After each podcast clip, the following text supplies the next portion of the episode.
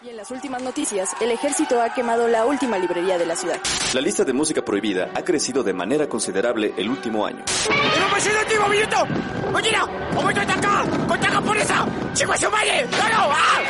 ¡Seguimos informando para Freak News! Transmitiendo desde la capital del imperio, Freak Noob News, lo último que queda.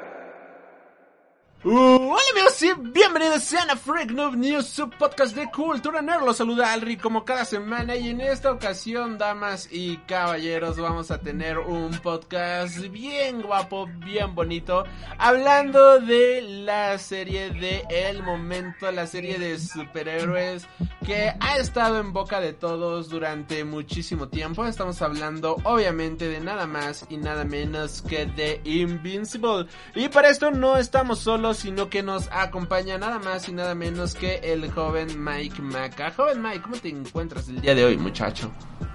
¿Qué onda, qué onda? Bien, gracias, gracias por la invitación, Alri. Eh, pues bien, me encuentro bien.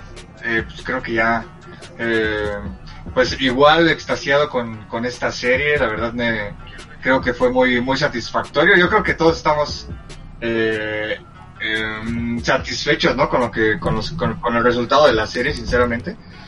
Y pues nada, creo que va a salir un buen podcast como cada semana lo hacemos. Claro que chida, más y señores. Y bueno, pues antes de comenzar, pues ya sabes que si estás escuchando esto a través de eh, si estás escuchando esto a través de Spotify, iBox, Amazon Music, TuneIn Radio, Radio.com, Google Podcast, etcétera, etcétera, etcétera, este, Mixcloud y demás, eh, estamos completamente en vivo a través de YouTube, así que si no nos sigues en YouTube, ya sabes, puedes seguirnos para que de esta manera puedas... Eh, compartirnos, bueno, para que puedas chatear aquí en vivo con nosotros y todo esto. Por otro lado, si estás escuchando esto en YouTube, te recordamos que puedes escuchar de la retransmisión, puedes escuchar el podcast de nueva cuenta a través de Spotify, Amazon Music y todas las redes sociales que acabamos de mencionar. También puedes seguirnos a través de Facebook, Tumblr, Twitter e Instagram como Freak Noob News. Y puedes verme manquear durísimo a través de Twitch. Ahí me encuentran como Alri Freak. Joven Mike, ¿cuáles son tus redes sociales, muchachón? Sí, a mí me pueden stalkear en Instagram, arroba bajo cos donde estamos subiendo contenido de, de cosplayers, fotos de cosplayers ahí bonitas, ahí para que nos sigan. Perfecto, y pues Mira, ya aquí primeros comentarios. Diego Akatsuki menciona, Invisible no me gustó, le doy un cero, ok. Eh, Sarai menciona, hola, buena tarde, hola, ¿qué tal? Buena tarde, ¿cómo te va? Gracias por andar por aquí. Y este, joven Mike, ¿qué hiciste esta semana? ¿Qué, este, alguna recomendación, algo friki que tengas, este, para ofrecernos el día de hoy? Eh, pues mira, no, no, no es algo friki como tal, de hecho es una película que es del año pasado lo que estuve viendo. Eh, eh, es una película que estuvo, bueno, más que película, es un eh, largometraje de documental. y es chileno, estuvo el año pasado nominado al Oscar. se llama El Agente Topo, quizás alguno de los escuchos ya la, ya la vieron, yo no había tenido la oportunidad de verlo. Y de hecho, como me dijiste, ahorita chequé y si está en Netflix, entonces pues más, más fácil, creo que todos la pueden ver por ahí. Eh, eh, la, verdad es que es, muy bueno ese documental. El documental es de una... Se supone que van a meter a un, a un anciano como un espía a una casa de retiro para pues investigar lo que... Eh, cómo es que... bueno, están investigando a una paciente, ¿no? Si es que la están tratando bien y, y como que cosas que están pasando dentro del, del, del asilo. Y pues vemos que este anciano se, infiltra en el, en, el asilo y pues vemos distintos sucesos que pasan, eh, algunos de los ancianitos que están ahí, cómo los tratan los doctores y demás, ¿no? Eh, lo interesante de la película es que, pues bueno, obviamente su reparto casi todos son ancianos. Eh, yo creo que el 85% de la película pues son, son ancianos, todos, todo el reparto. Eh, otra cosa es que obviamente es un formato de documental, por lo que aunque las algunos de los de las escenas que se ven o de los planos podrían parecer como como si fueran como actuadas más que lo, más que como actuadas lo tratan de hacer como una especie de documental no de que eh, van siguiendo, la, o sea, la cámara va siguiendo al personaje principal o, o eh, como de infraganti graban a los otros, a los otros inquilinos y demás. Y pues a mí por lo menos lo que se me hace más interesante es que estos, todos los actores no son realmente actores. De hecho el personaje principal eh, eh, ni siquiera no es actor, solamente él llegó al, a la, al, bueno, o sea, lo, lo eligieron como para que fuera, este, eh, para, para que fuera el protagonista, pero en realidad él no, no era ningún actor. Y los demás ancianos que aparecen ahí. O sea, pudo haber eh, sido cualquiera de las otras personas. Sí, no, sí, exacto, ¿no? Y, y, y de hecho, ninguno de los ancianos que están ahí en la en el, en el documental, eh, bueno, ellos son parte ahí del, del, del, del asilo. Entonces eso es lo interesante porque las situaciones que suceden son reales. O sea, algo muy al estilo como hace Sasha Baron Cohen con sus películas. Ya ves que él, o sea, él tiene un guion establecido, él sabe lo que va a pasar, pero mucho de la magia que tiene él con sus películas, por ejemplo con Borat, con o, o, por ejemplo estas películas del dictador y todas estas películas, esto, Ujú. la magia que él tiene es porque la gente no no tiene idea de lo que de lo que él está haciendo. Es entonces personaje, re- ¿no? Y es la Exactamente. magia, sí, sí, sí. Entonces las reacciones y las actitudes y todo lo que pasa con esa con esas películas son totalmente reales. Entonces aquí es algo muy similar, o sea, eh, todo lo que está pasando, o sea, el único que sabe esto es el, el, pues el que digamos el agente topo, que es el personaje de Sergio, y, y la demás gente pues solamente está haciendo. Obviamente sí hay algunas cosas que le dicen a la gente que tiene que hacer para seguir el guion, pero la mayoría todo es totalmente real, son eventos reales. De hecho por ahí vemos un funeral, el funeral es real, o sea, el- uno de los personajes falleció y tuvieron que y bueno, y como homenaje lo pusieron dentro de la película y así, ¿no? Ay, qué triste. Entonces, sí, no, qué triste. Y pues bueno, eh, es, es recomendación porque eh, en muchas en muchas partes de la película parecía que es una comedia. Porque, pues por las ocurrencias de los ancianitos, o sea, inclusive el personaje principal al principio le están enseñando cómo utilizar un celular y WhatsApp para que se puedan comunicar. O sea, mandar notas de voz, videollamadas y eso y, y, o sea, y no sabe, se confunde mucho, ¿no? O sea, no- batalla para aprender, y eso es totalmente real. O sea, según lo que estuve leyendo, ese tipo de cosas fueron, eh, fueron cosas reales de que él no, no podía, y o sea, y lo que estuvieron grabando sí era real porque no podía hacer ese tipo de cosas. Entonces pareciera como una especie de comedia, pero a la vez eh, también entra dentro como de, de esta comedia negra de la que no estamos tan acostumbrados, porque sí te deja como unos tragos muy amargos lo que eh, eh, lo que nos los que nos presentan en el documental, ¿no? Como la vida de estos ancianitos dentro de, del- de los asilos, que aunque ahí los tratan muy bien, pues no es tanto la manera en la que en la que viven dentro del asilo, sino la parte psi- psicológica, ¿no? Que ellos tienen de que al final pues se vuelven como si fueran niños y pues requieren más cuidados y sus familiares pues ya no están tan eh, tan al pendiente de ellos, ¿no? Y eso es como que la el mensaje que te quiere dar la película, la verdad muy recomendable. Eh, creo que sí vale la pena, está cortita, no, o sea, dura 90 minutos, entonces está muy digerible y no te aburre para nada, ¿eh? Toda la película te la pasas viendo, se te pasa bien fluidito, entonces creo que eh, vale la pena darle una oportunidad. Eh, ahí por si quieren ver algo fuera como de lo Ya lo del cine, ajá, de lo, de lo ñoño, pues a lo mejor pueden darle la oportunidad a este documental que está, la verdad está, está, bonito, está, está disfrutable. Ay, suena como algo que me haría llorar. Este, hay un cómic que se llama Arrugas, que presenta eh, este un español que se llama Paco Roca, que Sí, presenta la historia de unos este viejitos también en un asilo. De hecho, tengo entendido que hay una película animada de Arrugas y eh, para hacer este cómic, pues él también fue a diferentes asilos, o sea, sí se documentó bastante bien. Y sí se me salió la lagrimita ahí con ese cómic, así que me imagino también que con esta película muy posiblemente se me salga se me salga la lagrimita, por ejemplo, ahí este hay un, igual en el cómic hay una viejita que se muere y ella siempre tenía la idea de querer ir a mm, de viajar, ¿no? Hacer un viaje, viajar de nueva cuenta en el tren y todo eso.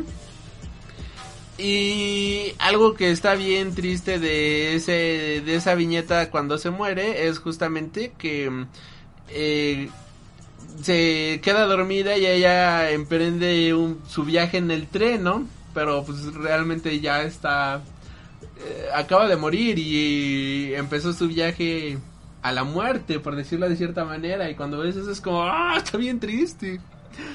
Y si aquí te ponen un funeral real, ah, qué intenso, qué intenso debe de ser eso. ¿En dónde la viste, joven Mike? Eh, pues yo, yo fui a verla a la, a la Cineteca. Ok, ¿cómo, cómo ves la Eh, cineteca pues- actualmente, muchacho? Pues fíjate, fue mi regreso después de ya de un largo tiempo a la Cineteca. Eh, pues creo que igual están tomando las mismas medidas que están tomando las, las cadenas. Eh, pues la verdad está muy bien. De hecho, ya vi, ah, vi que había ya mucha gente, o sea, estaba, estaban asistiendo mucha gente a la Cineteca, viendo las películas. La sala, la sala estaba casi llena, obviamente con los espacios que se pueden llenar. Y, y pues creo que es algo bueno porque otra obviamente pues ya como que todo se está reactivando de alguna manera. Y sobre todo lo que decíamos te acuerdas hace mucho tiempo yo creo que el año pasado de que la gente de alguna manera ya se adaptó se adaptó como a este tipo de medidas no de que pues debes de estar con el cubrebocas de que eh, pues la distancia eh, las medidas de sanidad no y pues creo que está muy bien sinceramente yo es como si hubiera no, no me afectó en nada no es como si si hubiera ido un día normal y pues la gente también muy respetuosa entonces creo que es algo es algo muy bueno ya ya ya, ya meritaba un, un regreso a la cineteca Qué bonito, qué bonito, muchacho. Qué bueno que están tomando esas medidas. Entonces, sí recomiendas ir a, ahorita a la cineteca, obviamente con sus debidas medidas de protección, ¿no? claro sí sí sí o sea inclusive pues eh, bueno que quizás tú también me darás la razón inclusive yo creo que al cine eh, o sea a las a las a las salas comerciales eh, porque pues sí están tomando las medidas no obviamente ya depende de cada quien de si porque pues sí de- eh, pues te, te arriesgas no te arriesgas a que estando en un espacio encerrado y demás pero pues si tú vas y evitas a lo mejor comer y cosas por el estilo pues mm, tienes menos riesgo a contagiarte y eso es lo que lo que podría ayudarte para ti pero creo que sí, sí, o sea a lo mejor ya en esta parte de adaptación podemos ir sin problemas. Pero pues si quieres esperar pues ya hasta que te llegue tu vacunita no Sí, yo, yo creo que voy a, yo voy a, pienso regresar al cine ahora en IMAX, a ver si alcanzo boletos para la de Demon Slayer, que la anunciaron que va a estar para en IMAX y 4 dije, no manches, IMAX, IMAX, IMAX. Eh, los temas, quiero escuchar el tema de Akasa ahí en este en esas bocinas sí. Ah, ya me estoy viendo ahí llorando de nueva cuenta, pero ahora en IMAX va a ser bien bonito. Sí. Escuchen, ya saben, escuchen nuestro podcast de Demon Slayer, enlaces en la descripción. Este mm, es, como hace dos, tres podcasts que hablamos de Demon Slayer, pero vale muchísimo la pena. Y algo más que alguna otra recomendación que tengas el día de hoy, joven Mike. no no es todo por ahora Bueno, pues yo tengo dos anti-recomendaciones. Todo lo contrario, vaya. Y primero que nada, bueno, le voy a dedicar, cada, cada uno va a tener su propio video en el canal, así que no me voy a extender tanto con estas mini micro anti recomendaciones. El primero es este cómic que tengo aquí, justamente, que de hecho leí apenas ayer domingo, eh, lo estaba acabando de leer, dije, bueno, pues a ver qué, qué contenido podemos sacar esta semana para el canal, dije, a ver qué cómic reseñamos esta semana en el canal, y dije, bueno, pues acaba, eh, acaban de publicar este cómic llamado Bota Loki, que es un cómic que, pues, tomando en cuenta que ya se viene la serie de, Disney Plus justamente de Loki, pues era más que obviamente que iban a sacar, ¿no? Productos justamente de este personaje. Y dije, bueno, pues vamos a ver qué tal está. Y la verdad me arrepiento demasiado de haberlo comprado. Es una parodia política de las elecciones de 2016 y es una muy mala parodia. Este, hacen eh, la, la, la, la, la manera en la cual representan a Loki es obviamente eh, tratan de verlo como Donald Trump y la manera en la cual está representado hasta siento que es un insulto para el personaje. Loki tiene historias bien geniales en Journey into the Mystery, en Young, este, Young Avengers, en el Ron tal cual de Thor tiene historias que están de, de, de poca mamá de plano, o sea, están increíbles las historias que tiene este personaje en, a, lo, a lo largo de las diferentes etapas que ha tenido. Pero este de plano solamente fue como tratar de agarrarlo para que sea la parodia de un conflicto político en un momento eh, exacto de la historia que ahora que ya pasaron 5 o 6 años justamente de aquella elección ya perdió muchísimo impacto, ya perdió muchísima fuerza y no se siente como algo contemporáneo, no lo ves y ya lo sientes rancio, ¿no? O sea, ya, ya que huele a, a hediondo, ¿no? Y ver la manera en la cual se trataban de burlar de Donald Trump y la cual hacían sus analogías justamente entre Loki y Donald Trump de un villano no puede ser un este un presidente él solamente es una él, él es solo una caricatura y todo esto eh, ya es como bueno ya fue presidente y demás y a la hora de que ya pasó el tiempo y que haces una comparación tan directa, pues ya esto se siente súper encasillado en su época. No es como, por ejemplo, me voy a ver eh, más aquí. Estoy leyendo otro cómic justamente, pero este ah, está más choncho, que es el de Aquaman, que es el de Black Manta Asciende, que es también el que tengo aquí. Y toda la historia en la cual este también es un tema político en la cual quieren derrocar a Aquaman. Y puedes notar varias similitudes también entre Donald Trump, visto a través de los ojos de un villano, que es un radical, que es este super conservador, que no quiere a, a, persona, a las personas de la superficie, que quiere este crear una gran división entre la Atlántida y la gente de la superficie, que quiere hacer grande a la Atlántida otra vez, ¿no? Y quieren derrocar justamente a Aquaman del, del poder. Hay un golpe de estado. Y aquí, aunque también puedes decir, bueno, pues es que hay varias similitudes entre esto y Aquaman y chalala y chalala, al menos aquí te lo están contando de una manera en la cual puede ser una historia que puedes leer en cualquier momento y eso lo vuelve algo completamente este atemporal, ¿no? O sea, es la historia de cómo quiere, cómo un radical quiere derrocar al rey en cuestión. El caso contrario de Loki, que solamente es como si fuera una parodia justamente de, de, Donald Trump como si fuera un cartón político y queda súper encasillado al 2015, súper encasillado al 2016 y de si lo leíste fuera de época simplemente ya no avanza. Hay, hay un cómic mexicano que hizo Augusto Mora, no sé si lo recuerdas, Coven Mike, que se llamaba eh, Elecciones en un día cualquiera, que fue un cómic que No. publicó en 2012, en el cual presentaba No, no. a los candidatos de, de, México justamente que estaban con, participando en la elección del 2012. Por un lado tenías a Enrique Peña Nieto y por el otro lado tenías al Peje. Y las decisiones que llevaban a las personas a votar por cada uno de ellos, o las visiones que tenían, etcétera. El punto es que ahora lees ese cómic y ya lo sientes justamente como un cómic que quedó encasillado en el 2012. O sea, ya no tiene coherencia al día de hoy. Y muchas cosas que como ya avanzó la política y ya avanzó la sociedad, ya no tiene congruencia con la sociedad actual, con el punto de vista actual. Es más, ni siquiera con el tema de las redes sociales, ni con la manera en la cual la gente se manifestaba. Eh, lo mismo ocurre aquí. Es un cómic que se quedó súper encasillado en su época y la verdad eh, sentí feo que costara 154 pesos o lo que es como 7 dólares y que estuviera tan pinche feo ese cómic. Aquí, bueno, al, al, al chat ya se unió Allen Marcel. ¿Cómo estás, Allen Marcel? Saludos, manda, dice Allen Marcel, saludos cordiales, saludos, saludos muchachos, muchas gracias por escucharnos. Y dice, muy encasillado, muy encasillado en su tiempo, sí, súper encasillado en su tiempo. Y puede funcionar si podría funcionar todavía si vivieras en Estados Unidos o si fueras fan del ámbito político. Pero si no eres de Estados Unidos, si no eres fan del ámbito político de dicho país, es una historia que ya no funciona, al menos para la gente que estamos afuera, y ya no funciona porque eso no es Loki. Y creo que eso es lo que más coraje me causa, joven Mike. Que Loki es un muy buen personaje. Y que lo hayan encachillado en una parodia política es como, neta rebajaste un personaje tan chingón a esto, es como, bueno, está bien.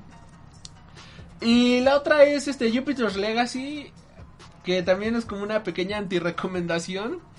Eh, está, bueno, el cómic es algo que decíamos fuera de cámaras, afuera de micrófonos.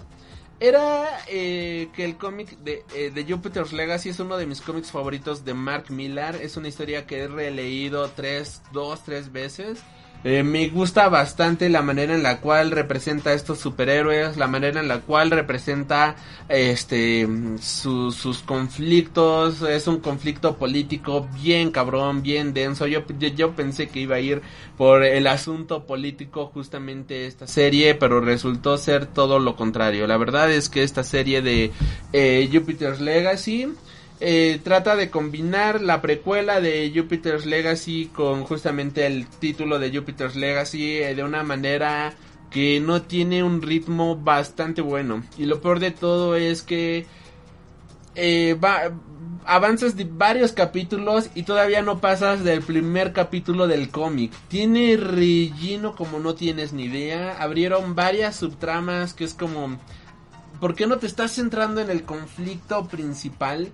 Yo sé que es interesante poner un villano, pero el gran villano de la historia es brutalmente interesante y si me lo estableces de buena manera desde los primeros episodios, podría ser una serie brutal, espectacular, una serie que no le pide nada a nadie, de hecho creo que todo el mundo esperábamos, bueno, quien ha leído este cómic esperábamos de muy buena manera esta esta serie y esperábamos que fuera como la competencia directa, por ejemplo, de The Voice, ¿no? Que fuera la competencia directa de Invincible, que es de lo que vamos a hablar ahorita. Eh, la carta de superhéroes, mm, un poquito mala onda de, de, de Netflix. Y lo que hicieron fue presentarnos una serie super teenager de personajes que tienen algunos conflictos y con unas caracterizaciones bastante malas. El personaje principal tiene una peluca que simplemente no te la crees, o sea, tú lo ves y dices, esto es una maldita peluca, o sea, se ve falso de aquí a kilómetros. En los cómics, por ejemplo, varios personajes tienen muchísimo sentido porque son adolescentes, son jóvenes. En la serie ya los ves y dices, este tipo no tiene 17 años, este tipo, esta chava ya están llegando a sus 30 años y las actitudes que tienen con la edad que aparentan simplemente ya no tienen ningún tipo de sentido. Es como, por ejemplo, no sé, joven Mike, si tú has visto o, o has visto algún avance de, de Elite. Que es como, no manches, esos, esos vatos Ah, no sí. van en preparatoria, ¿no? O sea, simplemente yo los veo y no puedo, mi mente no puede procesar que traten de venderte que esas personas vayan en preparatoria cuando son tipos ya súper desarrollados, este, de veintitantos años, cuando en preparatoria uno, cuando entra a preparatoria tendrá 15, 16 años, ¿no? ¿Qué edad tiene uno cuando entra en preparatoria? Eh, Pues sí, como 15, ¿no? 10, 15, sí, ¿no? 15, 16 años. Y acá es como el meme, y es que de ahí sale justamente el meme, el maldito Netflix, el maldito meme de Netflix, que ponen a un tipo acá súper mamadísimo que dice, hola, yo soy fulanito de tal y soy un tipo casual de secundaria, ¿no? Y, el güey está súper mega mamadísimo y súper altote y ya de 40 años. Y es como, no mames, qué, qué chingados, ¿no? Este... no tiene sentido, lo mismo vuelve a pasar aquí. eh, los personajes tratan de representar una edad que simplemente no se la crees. Los efectos visuales son muy malos, o sea, malos, malos, malos. Cuando ocupan sus superpoderes, se ven como la película de este que acaba de protagonizar Melissa McCarthy, igual de superhéroes, que es Equipo G o Fuerza G. eh, algo así, este, que son efectos súper baratos y en esa película tienen sentido porque es una parodia. Lo peor de todo es que aquí se ve que tratan de tomarse súper en serio, se ve que tratan de ser súper serios, que ser, este, tratan de ser súper atentos y, no te las crees cuando ves esos efectos visuales, cuando ves esas malas caracterizaciones y cuando la historia simplemente no avanza y te empiezan a meter mucho relleno que no llega a ninguna parte y que al final del día en toda tu bendita temporada no llegó a ninguna parte, si te da, es como no manches, o sea, qué, qué bonita manera de joder un cómic, ¿eh? de verdad, qué bonita manera de joder una historia. Después de ver esto, no, ya no, no le tengo nada de fe a la adaptación de que van a hacer de este el problema de los tres cuerpos. Nada de fe. Y de verdad, vayan y lean el Es problema. Netflix. Va- sí, es que es Netflix, exacto. O sea, lean el problema de los tres cuerpos antes de ver la serie. Porque estoy seguro que van a hacer una cagada tan grande que se les van a quitar las ganas de leer una historia tan grande y tan hermosa como lo es el problema de los tres cuerpos. Ya lo mismo hicieron con Lock, Lock and Key, que, ok, la serie dices, eh, está palomera. Pero lees el cómic y dices, no manches, quítate pinche serie pedorra de tres pesos porque la obra es una brutalidad, ¿no? La obra sí está, es maciza, es buena. Caso contrario, o sea, lo que no ocurre con, con la serie de televisión.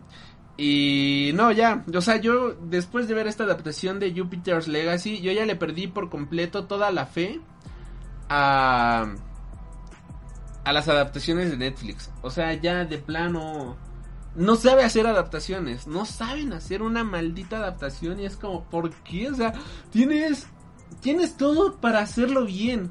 Tienes una buena historia, tienes unos buenos productores, tienes tienes el presupuesto para hacerlo, ¿por qué no lo logras, no? Y sin embargo, por ejemplo, la adaptación que hicieron de Invincible es de wow, o sea, qué buena adaptación. No se separa muchísimo del cómic, pero no importa en lo más mínimo porque es muy buena. Ves la adaptación que hizo Amazon también, por ejemplo, de esta historia de bueno, no, no estoy 100% seguro si fue Amazon, porque la pasan en Amazon. Pero la que hicieron, este... Ay, ¿cómo se llama? Ahí tengo el libro.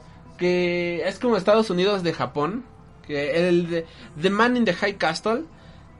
Y dura cuatro temporadas que le meten bastante relleno también hay que admitirlo, tiene historia, tiene una buena parte de rellenito ahí, pero no te aburres en ningún momento porque la historia y la adaptación es tan buena que disfrutas cada bendito capítulo. ¿Por qué Netflix no puede hacer eso? ¿Por qué no pueden? Es como, ¿qué les pasa? Pero bueno, ahí mi pequeño ranteo. Joven Mike, ¿algo que quieras agregar? No, pues digo, qué lástima porque la historia es buena, pero pues pues no sé, quizás por lo que dices, ¿no? Tratarlo de hacerlo como muy teen. Eh, eso hace que la, que, la historia cambie, que la esencia de la historia cambie y que pues, salgan ese tipo de productos.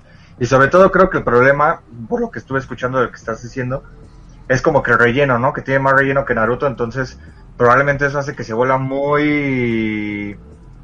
Pues no sé cómo decirlo, o sea, que, que la, como que la sobreexplotan y yo siento que pues obviamente lo que quiere Netflix es pues, pues eh, franquicia, ¿no?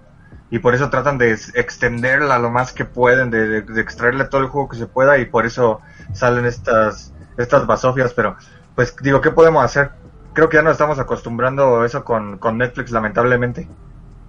Sí, eh, o sea, ya este eh, ya es un meme, o sea, ya, ya literalmente un meme el hecho de que diga Netflix Adaptation, ya sabes que va a ser una mala adaptación. Yo todavía tenía, de verdad, yo todavía decía, bueno, vamos a darle una oportunidad. Pero no, ya, ya es un maldito meme. O sea, ya, ya sabes que es Netflix Adaptation. Mejor lee la parte original porque la adaptación de Netflix no tiene nada que ver. Y bueno, ya nada más para cerrar la parte inicial de este programa, que toda la gente viene a escuchar hablar justamente de Invincible. Este, esta semana salieron trailers. ¿Viste algún trailer de los que salieron esta semana, joven Mike? Mm, solo el de Venom. Bueno, no sé cuál más salió. Salió el trailer del Venom. Salió el trailer este de Stranger Things y ya. Ah, cierto. Creo que ya. Sí, los dos Eran tres trailers, pero no me acuerdo cuál era el tercero. Pero bueno, ¿cómo se te hizo el trailer del Venom? Nada más así rapidísimo. Bien, pues muy al estilo de la, de la película anterior, ¿no? O sea, se ve que va a seguir como con el mismo, con el mismo este estilo, ¿no? De, de la primera película. Pues vamos a ver qué tal sale. Quizás probablemente sea más sangrienta, eso espero. Y, y pues ya empezaron también las teorías locas, ¿no? Ya queriéndolo conectar otra vez todo con, con el Spider-Man de Sam Raimi y hasta por ahí vi que decían que, que con los Avengers, ¿no? Ya es, que, es que hay un periódico que, dice Avengers. Ajá, pues pero te digo, neta, que los fans sí ya se la fuman chido, ¿eh? Quiero de esa que se fuman porque... Sí, sí, sí. No, estoy seguro que ni siquiera con el de Sam Raimi o algo por el estilo. No sé. Ok, pues, igual se ve divertida la película. siento que se ve un poquito mejor que la primera. Eh, se ve como con ese humor ácido que, que, no tanto nos gusta. O sea, sí se ve bastante guapa la, la película. Eh, aquí pues obviamente le vamos a hacer su reseñita. Y también salió pues el tráiler de Stranger Things, que la verdad ya, ya dejen morir esa serie también. Es como, creo joven Mike que el gran encanto de esta serie era ver a los niños. Va a sonar muy, yo sé que suena bien feo eso. Pero verlos justamente ahí como niños en los ochentas y todo eso era como el gran atractivo de la serie. Y aquí ya, ya, ya, ya, pues ya crecieron bastante, ¿no? O sea, ya ves a Millie Bobby Brown y dices, esa señora tiene 30 años, no tiene 15 años, ¿no? Ya no te la crees ahí, este... Sí, ya que, ya que hagan su Stranger Things Shippuden, ¿no? Porque, sí, o sea, yo, yo, recuerdo que eso yo me preguntaba hace algunos, algunos años, ¿no? Que si seguían con todo, con todo el proyecto de Stranger Things, que cómo le iban a hacer en el en el futuro, porque obviamente pues a esa edad pues, es cuando los niños más se desarrollan, bueno, niños y niñas no es cuando más se desarrollan, y entonces pues de un momento a otro pues iban a crecer un montón, entonces pues ya creo que ya lo estamos viendo, y como dices, creo que eso le, va a hacer que pierda la magia, pero también quizás eso hace que pues eh, ganen otro, como que otro, otro target, ¿no? A lo mejor la serie ya se puede volver ahora un poco más teen, que es lo que está haciendo ahorita este pues Netflix si te fijas, casi todas las producciones que tienen y que han tenido éxito son como que especializadas para ese sector. Sí, mira, aquí este Life Anime Boy se une a, al chat. ¿Qué tal? Saludos. Y nos dice, no hay que acostumbrarnos, hay que quejarse hasta que nos hagan caso. Netflix no va a hacer caso. O sea, ya que le hacemos al cuento. No, pues es que digo, mejor ahorita lo guardo, lo guardo para Invincible, pero precisamente yo quería hablar un poquito de, de ese tema, ¿no? Pero mejor lo dejo por un poquito más adelante. Ok, entonces dice Venom con media hora, bueno, Venom, pero es el Venom, con media hora... Venoso. Este, con media hora de cocinando, estaría bien. A ver cómo inicia el tráiler, ¿eh? Ahí cocinando y cantando, es como, oh, qué buena onda, lo amé. Y me ponen bien pedo Alri. Me, me, veo borracho, ¿no? ¿Verdad? No, ni siquiera he tomado alcohol, que es lo peor de todo. Estoy tomando cafecito desde mi este, de esta de, de Star Wars. Ah, por cierto, ¿ya estás viendo Bad Watch? Bad Batch. El otro No, no lo, he, no, no lo he visto. ¿Está, padre? No, tampoco lo he visto, honestamente. no sé. Este, y bueno, pues ahora sí, con esto, damas y caballeros, pues. A lo que nos cruje chencha. Y pues es obviamente Invincible. Joven Mike, ¿qué, qué tal se te hizo eh, eh, este, esta serie? Te invito a a comenzar con el programa ahora sí oficialmente. Pues genial. ¿Qué, más podemos decir? La verdad es que es... Yo creo que es lo que todos esperaban. Yo sé que nunca he leído el material fuente como usualmente suelo decir en este programa. Bien propio el señor. Ajá. Pues es que es la verdad, nunca, nunca lo le, o sea, no he leído el cómic. Entonces, eh, yo sí iba obviamente nada más como espectador de la serie.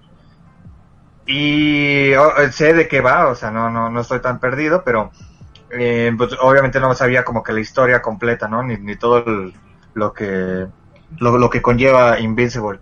Eh, y creo que esta serie, sinceramente, pues está, está genial. Y yo creo que uno de los puntos por lo que la serie es muy buena es precisamente lo que, lo que platicábamos ahorita con, con Jupiter's Legacy, ¿no? Que es todo lo contrario.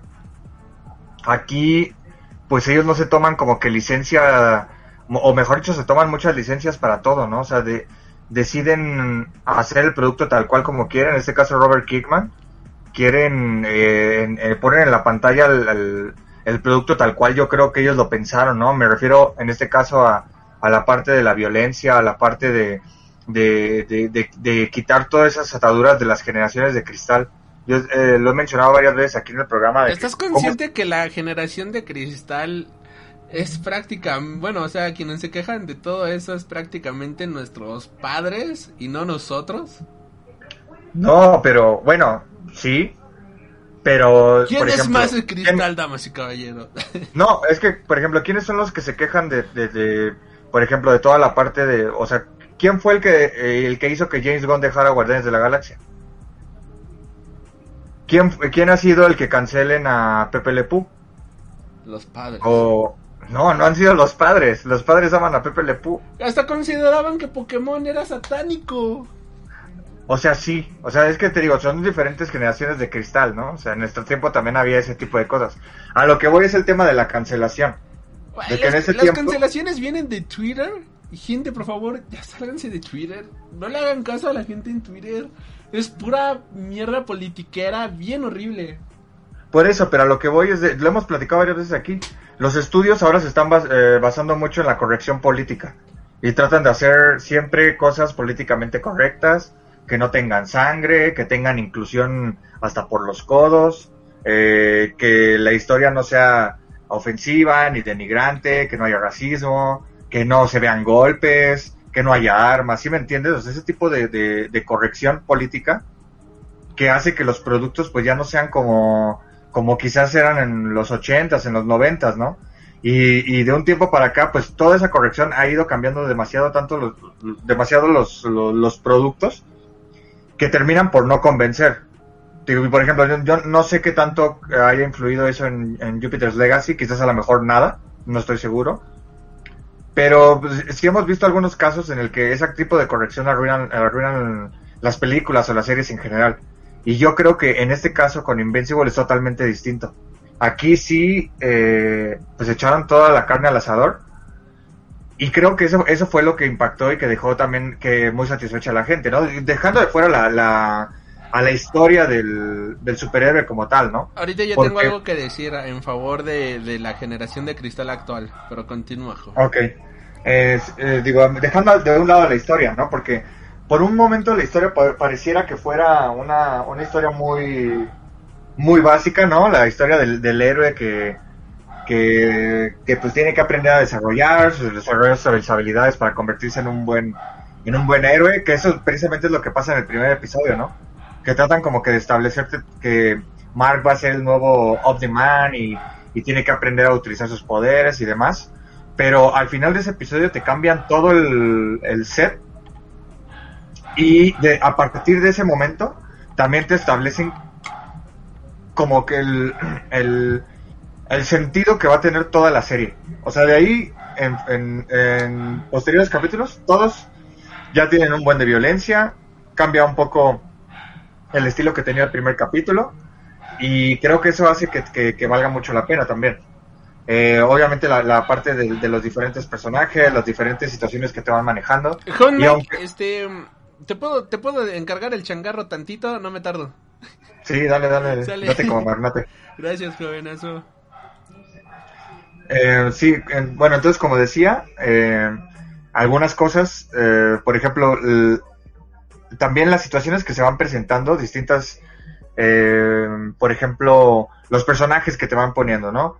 Eh, quizás ahorita que, que llegue alguien le preguntaré esto, pero eh, las diferentes como subtramas, las diferentes subtramas que se van planteando en la serie, y que al final quedan de alguna manera inconclusas, ¿no? Porque sí se les tiene, sí se les da como que un final, pero pues en el último capítulo nos damos cuenta de que quizás este pues van, van a continuar esas historias o algo por el estilo pero eh, pues ahí, ahí vemos que se van manejando de esas subtramas y que también nos ayudan para conocer un poco pues la psicología de, del, de Invincible, ¿no? O sea, cómo, cómo es que se va desarrollando y cómo es que va aprendiendo también cosas con cada uno de esos personajes que van apareciendo poco a poco. Y pues bueno, obviamente los dos personajes principales que son los que de plano se llevan toda la, la serie, o sea, no, no necesitan ninguna ningún otro apoyo. Eh, geniales los dos. Eh, me, la- el desarrollo de los dos personajes, los, los plot twists que tiene cada uno, bueno, que, que, existen en la historia. Y, y aún así, aunque hablo de los personajes principales, creo que también los personajes secundarios, eh, habla- hablando de todos los, los que se encuentran detrás, creo que también son geniales, aportan muchísimo a la historia y aportan también mucho a los personajes que estamos viendo a lo largo de- de- de- de- de- del crecimiento ¿no? que tienen durante toda la serie. Entonces, en mi opinión, creo que sí, Invincible es la serie de, de superhéroes, por lo menos hasta el momento, eh, en, este, en este año. Eh, y pues creo que está haciendo buen trabajo Amazon en ese sentido, ¿no? Porque ya, por ejemplo, nos ha dado ahorita eh, The Voice y también ya eh, ahorita con, con Invincible creo que están eh, teniendo como que la como que la misma tónica, ¿no? De hecho, pues este eh, eh, que, que- creo que, que- existen como que similitudes, nada más que pues en el caso de The Voice pues es como que una historia distinta, ¿no? Porque pues bueno, como, como podemos ver, ¿no? Que utilizan como la, muchos de los superhéroes utilizan nada más la fachada para ser superestrellas, ¿no? Y es como una marca y demás. Y aquí en el caso de Invincible, pues bueno, es, es- algo distinto, pero me refiero a la, a la tónica del, del Superman malo, ¿no? Del, de que el héroe de repente se vuelve un, un villano y eso creo que es lo que, lo que también le da como que mucho, mucho jugo a la, al- a la serie. Y, sobre todo por, por lo que pasa al, al, al final, ¿no? Por la- las revelaciones que existen. Entonces, pues sí. em, creo que todavía no llegó el joven Alri, pero bueno. Llegó, ya llegó, ya llegó. Ah, ah, ya, ya. Ah, ok, ok, Ya, ok. Ah, ok, perfecto. Ah, ¿Hablo? ¿Qué? es que ya no escuché que no fue lo último que dijiste, pero... Mira. Ay, aquí lo dejé. Nada más, este... Leamos rapidísimo los mensajes que llegaron ahorita. ¿Te parece, joven Mike? Perfecto, perfecto. Dicen, qué buena serie. 9.6 de 10. Menos 0.4 por la novia tóxica. Fíjate que le dieron mayor protagonista, mayor protagonismo aquí a la novia tóxica, que le llamas. Porque en los cómics nada más es un adorno. De hecho, ya ni me Pero- acordaba bien de ese personaje. O sea, es súper intrascendente. Es nada más el adorno para que Mark se vea bonito. Y ya. Este, ajá, ¿qué ibas Pero- a decir?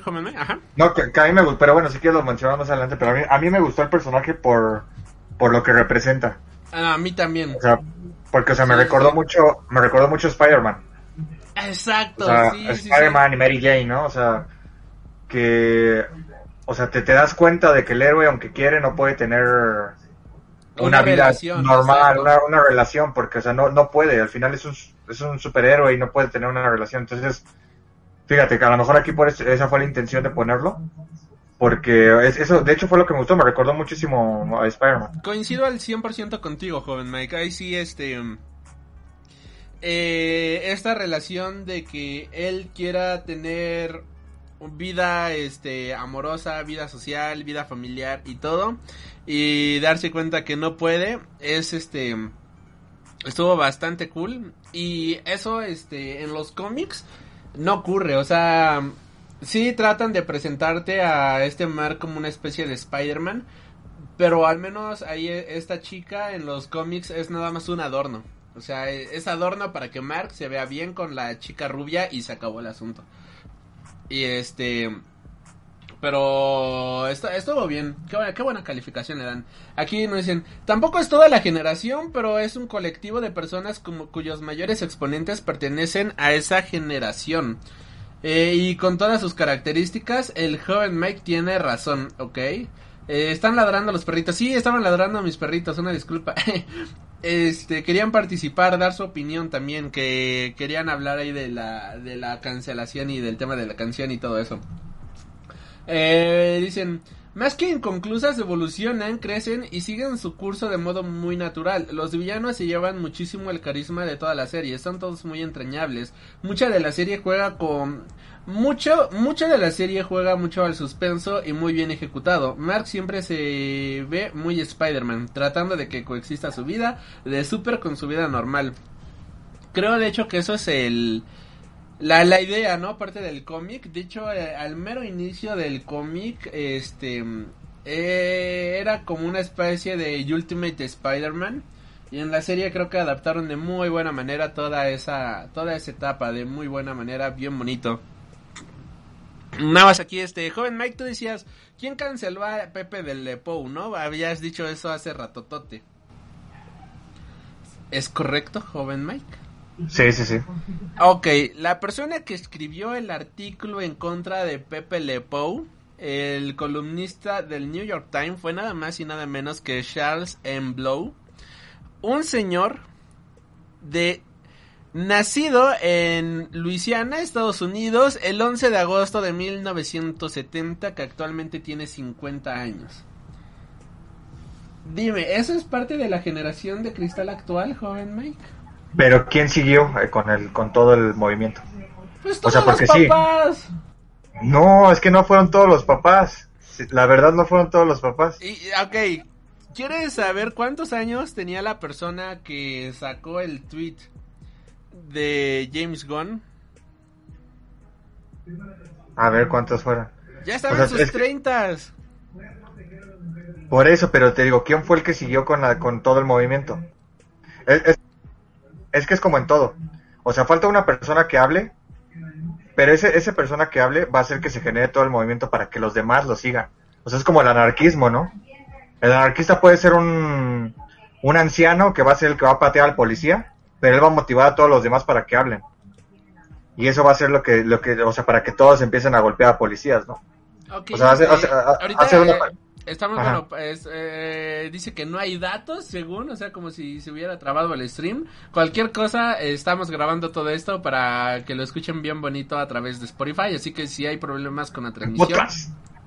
este, ya saben, está todo para el podcast, pero aquí desde, eh, desde donde estamos transmitiendo no aparece ningún, o sea, no hemos perdido ningún fotograma, solamente que el Creator Studio de, de YouTube dice, este, que no hay datos de transmisión, así que, pero yo veo que se está moviendo, pero cualquier cosa, ya saben, el bonito podcast, este, aquí te dicen apoyo al joven Mike. Sí, yo pues sí, yo también lo apoyo. No es el origen, sino la turba furiosa de la chusma quien lo sigue. Esa es la otra. Pero yo creo que hay de todo. O sea, no creo que sean No, todos gente es- de es que nuestra sí. generación, honestamente. No, claro, o sea, y, y es lo que te decía, o sea, cada, cada generación tiene su generación de cristal, ¿no? Y nos quejamos de diferentes cosas y pensamos que lo nuevo o lo viejo es este es peor que lo que lo que nosotros tenemos, ¿no?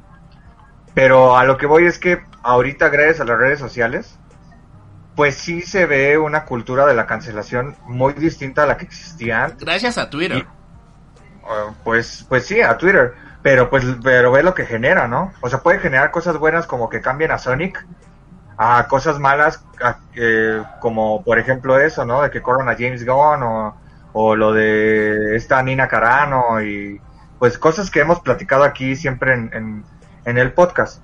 Entonces, pues no sé, siento yo, y, y- y siempre lo digo, ¿no? Siempre lo menciono, que los estudios deberían, no deberían de hacer caso a todo ese tipo de opiniones y que ellos saquen sus productos como ellos quieran, si no les gusta o no. hacer caso a Twitter. Pues, es que bueno, digo, es Twitter, pero Twitter, Twitter nada más es la, es la plataforma. Esas son las opiniones de las personas. Entonces no tienen que hacer caso a las personas, mejor dicho. Tiene más popularidad Pinterest que Twitter. Hay más gente actualmente en Tumblr que en Twitter. Es como... Ah. Eso siempre va a ser mi queja, pero bueno. Este... Aquí nos dicen, se ve y se escucha bien sin ningún problema. Ah, ok, gracias, gracias. De hecho, ahorita, gracias. este, eh, no, bueno, para no convertir la pantalla, pero desde el Creator Studio hasta aparece advertencia con la, con los datos y es como, ok, pero bueno. o a lo mejor y ya, ya, ya nos cachó varias palabras clave que dice, oh, están hablando mal de la generación de cristal. Esto, esto- Maldi- malditos boomers. Sí, ¿no? Este, pero bueno. Eh, ahorita, joven Mike, eh, ¿qué, qué, comentabas ahorita del programa? Para ya no repetir lo mismo. O mencionaba, ¿qué, de, qué, de qué, qué, hablabas? Así nada más como para... Pues mira, en general decía que, que me gustó la serie porque por el desarrollo tanto de los personajes principales, de los dos personajes principales, por los plot twists que te van manejando y también de los personajes secundarios, ¿no? Estos igual incluyen a los villanos, eh, porque les mencionaba aquí a los escuchas que, que de alguna manera como que se quedaron, o sea, les dieron final a las historias de los villanos, pero si te fijas también las dejaron inconclusas. Entonces, a, a mi a mi entender, no sé cómo es, cómo es en el cómic, no sé si esas historias... Ah, bueno, yo te quería preguntar, eso sí es cierto, quería preguntarte si las historias que aparecen aquí de los villanos como secundarios, esas subtramas que existen, si también aparecen en el cómic. Y bueno, a mi entender, como ya confirmaron la segunda y tercera temporada, yo creería que en la siguiente temporada todas estas historias las van a las van a, ¿no? a- a retomar, ajá, las van a retomar y o sea, darle darle seguimiento e inclusive como yo veo las cosas, no sé, no sé porque no sé qué es lo que ocurre en el futuro. Este, quizás a lo mejor por ahí puede existir como una especie de alianza o algo así, pero te digo, no sé, o sea, eso lo dejamos para más adelante porque por cómo se va dando la historia, ¿no? Pero yo yo que quisiera creer algo así, pero no sé, tú, tú, dinos un poco sobre eso. Ok, mira, este, habla, mira, aquí nada más nos dicen, te están censurando, Alri, sí, ya, aquí, la, ya que yo la censura del YouTube.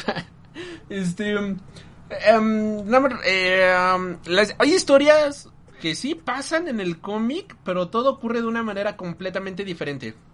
O sea, nada ocurre como pasó en la serie. Y eso es algo que me gustó bastante de la serie, justamente. También introdujeron personajes que aparecen muchísimo más adelante en el cómic y que aquí ya te los presentan. Por ejemplo, este el León de Guerra, este personaje que le da bien bonito en la madre a este Mark, es un personaje que va a aparecer dentro de mucho tiempo en el cómic y aquí ya dio este ya dio su primera aparición. Eh, la manera en la cual ocurren varios sucesos los cambian por completo, o sea, no no no eh, no lo pasan tal cual sí se mantienen algunas características eh, del cómic, pero es una adaptación completamente libre. O sea, sí no no es este no es lo mismo. Y este sobre varias historias, algo que tiene el cómic es que abren y cierran las tramas, o sea, sí es como las tramas van ocurriendo una por una, no no aparecen mil tramas de fondo. Quizás la única trama que te van manejando de de trasfondo es este como que la trama justamente de de, de Omniman que es como el misterio de por qué Omniman mató a los guardianes del globo, ¿no? Eh, y de igual manera la trama del Nick Fury eh, de, de este universo, ¿no? Es como parte de del desarrollo que va teniendo la historia, nada más como historias secundarias, pero en el cómic, historia que te ponen, historia que tiene su desarrollo y final conforme va avanzando el cómic. Y como bien te digo, hay historias que se van alargando, hay cosas que van tomando este ciertos aspectos, sobre todo de los primeros números. De hecho, en los primeros números del cómic justamente se siente como que era una historia de superhéroes que como no sabían si iba a continuar, se nota que Robert Kirkman trató de poner este historias muy autoconclusivas, historias este bastante sencillas y ya posteriormente este ya fue que le empezó a dar mayor desarrollo a otros personajes, ya fue más adelante que le empezó a dar mayor trasfondo a otras historias, eh, también pusieron a otros villanos, pusieron más contexto justamente de los Viltrumitas y varias cosillas que fueron desarrollándose a lo largo de pues de toda la historia y ya también lo que sería justamente el desarrollo total, ¿no? Cuál sería el punto final del cómic. Eh, ya fue algo que fueron desarrollando de mejor manera, ya en como que en formato de, ah, bueno, aquí este arco termina, pero ya sembró las raíces de algo que vamos a ver más adelante, ¿no? O ya es importante poner la atención a ciertos aspectos que te van presentando, caso contrario que de lo que ocurre justamente al inicio del cómic, que es como Inicia arco, termina arco, inicia arco, termina arco, inicia historia, termina historia. Y aquí algo que me gustó mucho de la serie es que aunque te abren varias subtramas, en ningún momento sientes que no tenga coherencia, sino que sientes que todo está conectado, ¿no? La trama de Marte, por ejemplo, es como, ok, ya no la cerraron, pero sabes que va a tener repercusiones, ¿no? La trama de Alien, el Alien, es como ok, no lo presentaron muy por encimita, pero sabes que va a tener repercusiones más adelante, no sabes que va a volver a aparecer, de hecho al final de temporada sabes que ahí va a estar. Este el personaje, por ejemplo, ay de Robotman y el otro, el que le dan la madre, el negrito que es como el Luke Cage, que ahora va a ser el Kimping de la ciudad. Titán, ¿no? Se llama. Titán, Titán, muchísimas gracias. Claro que sí es este Titán. Sabes que ahí está y este y va, va a ser un personaje que va a volver a aparecer en otros lados, ¿no? Que no están poniendo nada en vano. Y siento que esta serie fue más que nada un semillero para presentarnos todo el vasto mundo que compone Invincible y eso me encantó por completo. Mi única queja, joven Mike, que sí le tengo, es que la primer gran aventura de este Mark como Invincible es justamente una aventura al mero estilo, al mero estilo de Spider-Man. Es una aventura en la cual va a tener que enfrentarse con un villano de su propia escuela, no de su propia universidad. Y eso es bien Spider-Man. No sé si recuerdas la primer gran aventura, por ejemplo, de este.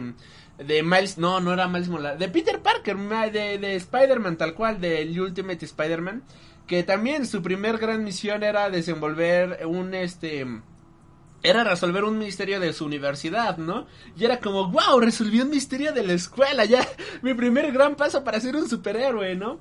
Y, y, eso es algo que la mayoría de los superhéroes adolescentes cumplen, es como un requisito que ya es muy cliché, pero que a nosotros como fans nos encanta verlo, ¿no? ¿Cuál fue el primer gran desafío de Deku? Bueno, pues cuando llegó la sociedad de villanos ahí enfrente, que querían matar a este All Might, ¿no? En la universidad.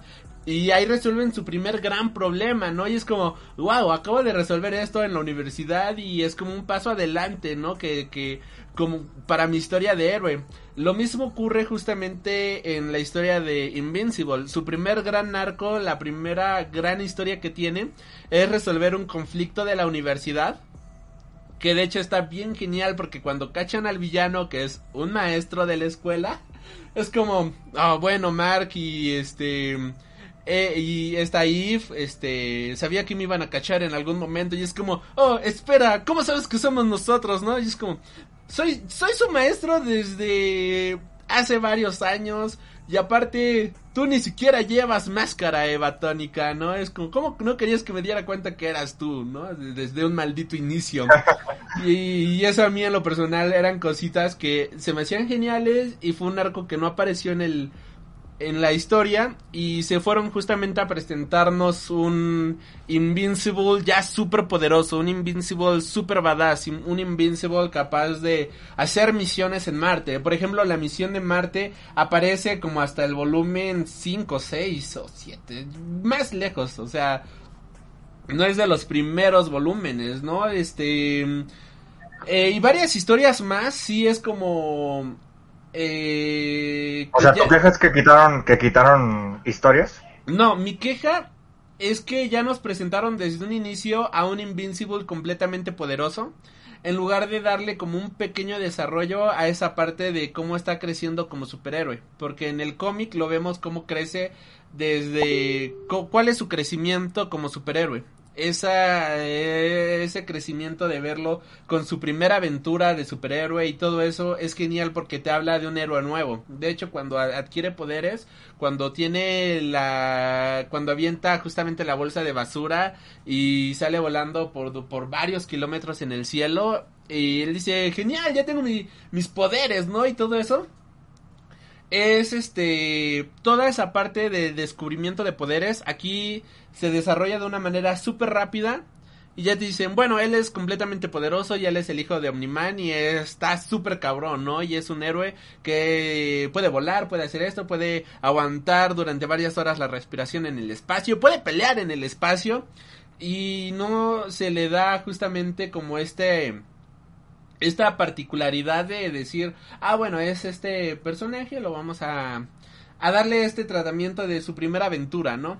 Creo que sí me faltó para mí esta primera aventura que él desarrollara y que lo haga emocionarse para su papel de superhéroe. Creo que eso es lo que a mí sí me, sí me falló un poquito. Eh, no, no, no me quejo de que le quitaran historias. De hecho, las historias que ponen creo que están bastante bien. Pero si, si hubiera iniciado con una historia quizás más terrenal, como al estilo de Spider-Man ayudando a la viejita a cruzar la calle y que le regala su churrito de tome tu churro, joven. Muchas gracias por ayudarme. Me faltó esa pequeña parte porque vemos mucho de ese Invincible en los cómics. O sea, mucho de de apoyo callejero, o sea, como, como Kikas, ¿no? No sé si recuerda. ¿Tú, ¿Tú leíste el cómic de Kikas, joven Mike? Sí, sí, claro. Este. Como esta historia justamente de.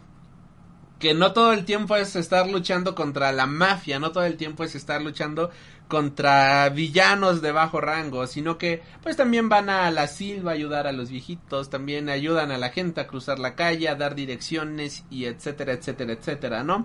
Lo mismo vemos, por ejemplo, en My Hero Academia, ¿no? Que no todo el tiempo se están enfrentando eh, a supervillanos ni nada por el estilo, ¿no? Sino que luego gran parte de los del día de los héroes es hacer, es, hacer patrullaje, ¿no? Y puede que haya días en los que no ocurra absolutamente nada o puede que haya días en los cuales te enfrentes contra eh, el, All for One, ¿no? O sea, lo mismo acá ocurre, pero la cosa es que aquí Invincible todo el tiempo se está enfrentando al villano super badass y es como, ok, o sea, está bien, pero me faltó un poquito de el Invincible de calle y sí espero que eso pues me lo desarrollen más adelante. Pues o sea, sí, sí, estoy de acuerdo con lo que dices, porque sí, quizás a lo mejor eso le ayuda mucho al, al desarrollo del personaje, pero por ejemplo, en el cómic también, o sea, se, lo madrean a cada rato como en la serie, porque, o sea, eh, es que mira, por ejemplo, aquí en, en, la serie, eh, a como yo lo percibí, digo, ahorita con lo que me está diciendo, pues ya cambia mi, mi visión, pero como yo lo percibí en la serie, es de que, pues, obviamente Invincible no es Spider-Man, ¿no? O sea, Invincible es, es, este, es, Invincible, es, es, como si fuera un mini Superman, o sea, es el hijo de Omniman, ¿no? E inclusive hay dos líneas en la serie, quizás a más, pero las dos que recuerdo es una que le dice que, que cuando está con Titán, de que le dice que si, que si le puede ayudar, ¿no? Que si le puede ayudar a resolver su problema y todo eso, y él le dice, es que yo no me dedico a esos problemas, ¿no? Yo me dedico a, a derrotar alienígenas, este, derrotar este, desviar meteoritos, cosas. Exacto. Y, y, cuando va con Omniman, Omniman le dice, es que tú no, tú no puedes dedicarte a ese tipo de cosas, tú, tú estás hecho para más, este, para, para más, ¿no? Dices, esa cosa déjaselos a los, a los héroes menores. Y lo, lo que a mí me dio a entender es de que, pues, precisamente Invincible no es el superhéroe, pues, de clase baja. El, el de clase baja, ¿no? O sea, él ya, por pura herencia, ya es el mega superhéroe, ¿no? Y, e inclusive pues eso se ve como con los grupos, ¿no? Porque él, si te fijas, bueno, por lo menos lo que plantean en la serie cuando llega al, equipo de estos, que no recuerdo cómo se llama el, el, primer Team Team, ¿así se llama? Ajá, el equipo joven, Team Team. Ah, bueno. Ah, ok, el Team Team. Sí, cualquier parecido con los Teen Titans no es mera coincidencia. por eso es que se me hizo muy parecido y dije, ok. Bueno, eh, con ese equipo, eh, si te fijas, no lo admitieron y pues notaron que sí era medio poderoso y todo eso, ¿no? Y cuando quisieron hacer otra vez el, los protectores del, globo, ¿no? ¿Cómo se llama la liga esa? Ajá, los guardianes del eh, globo. Sí, o sea, casi casi él también ya estaba como que dentro, ¿no? Y él fue el que decidió no, no meterse porque igual iba a seguir como, como, el camino de su papá.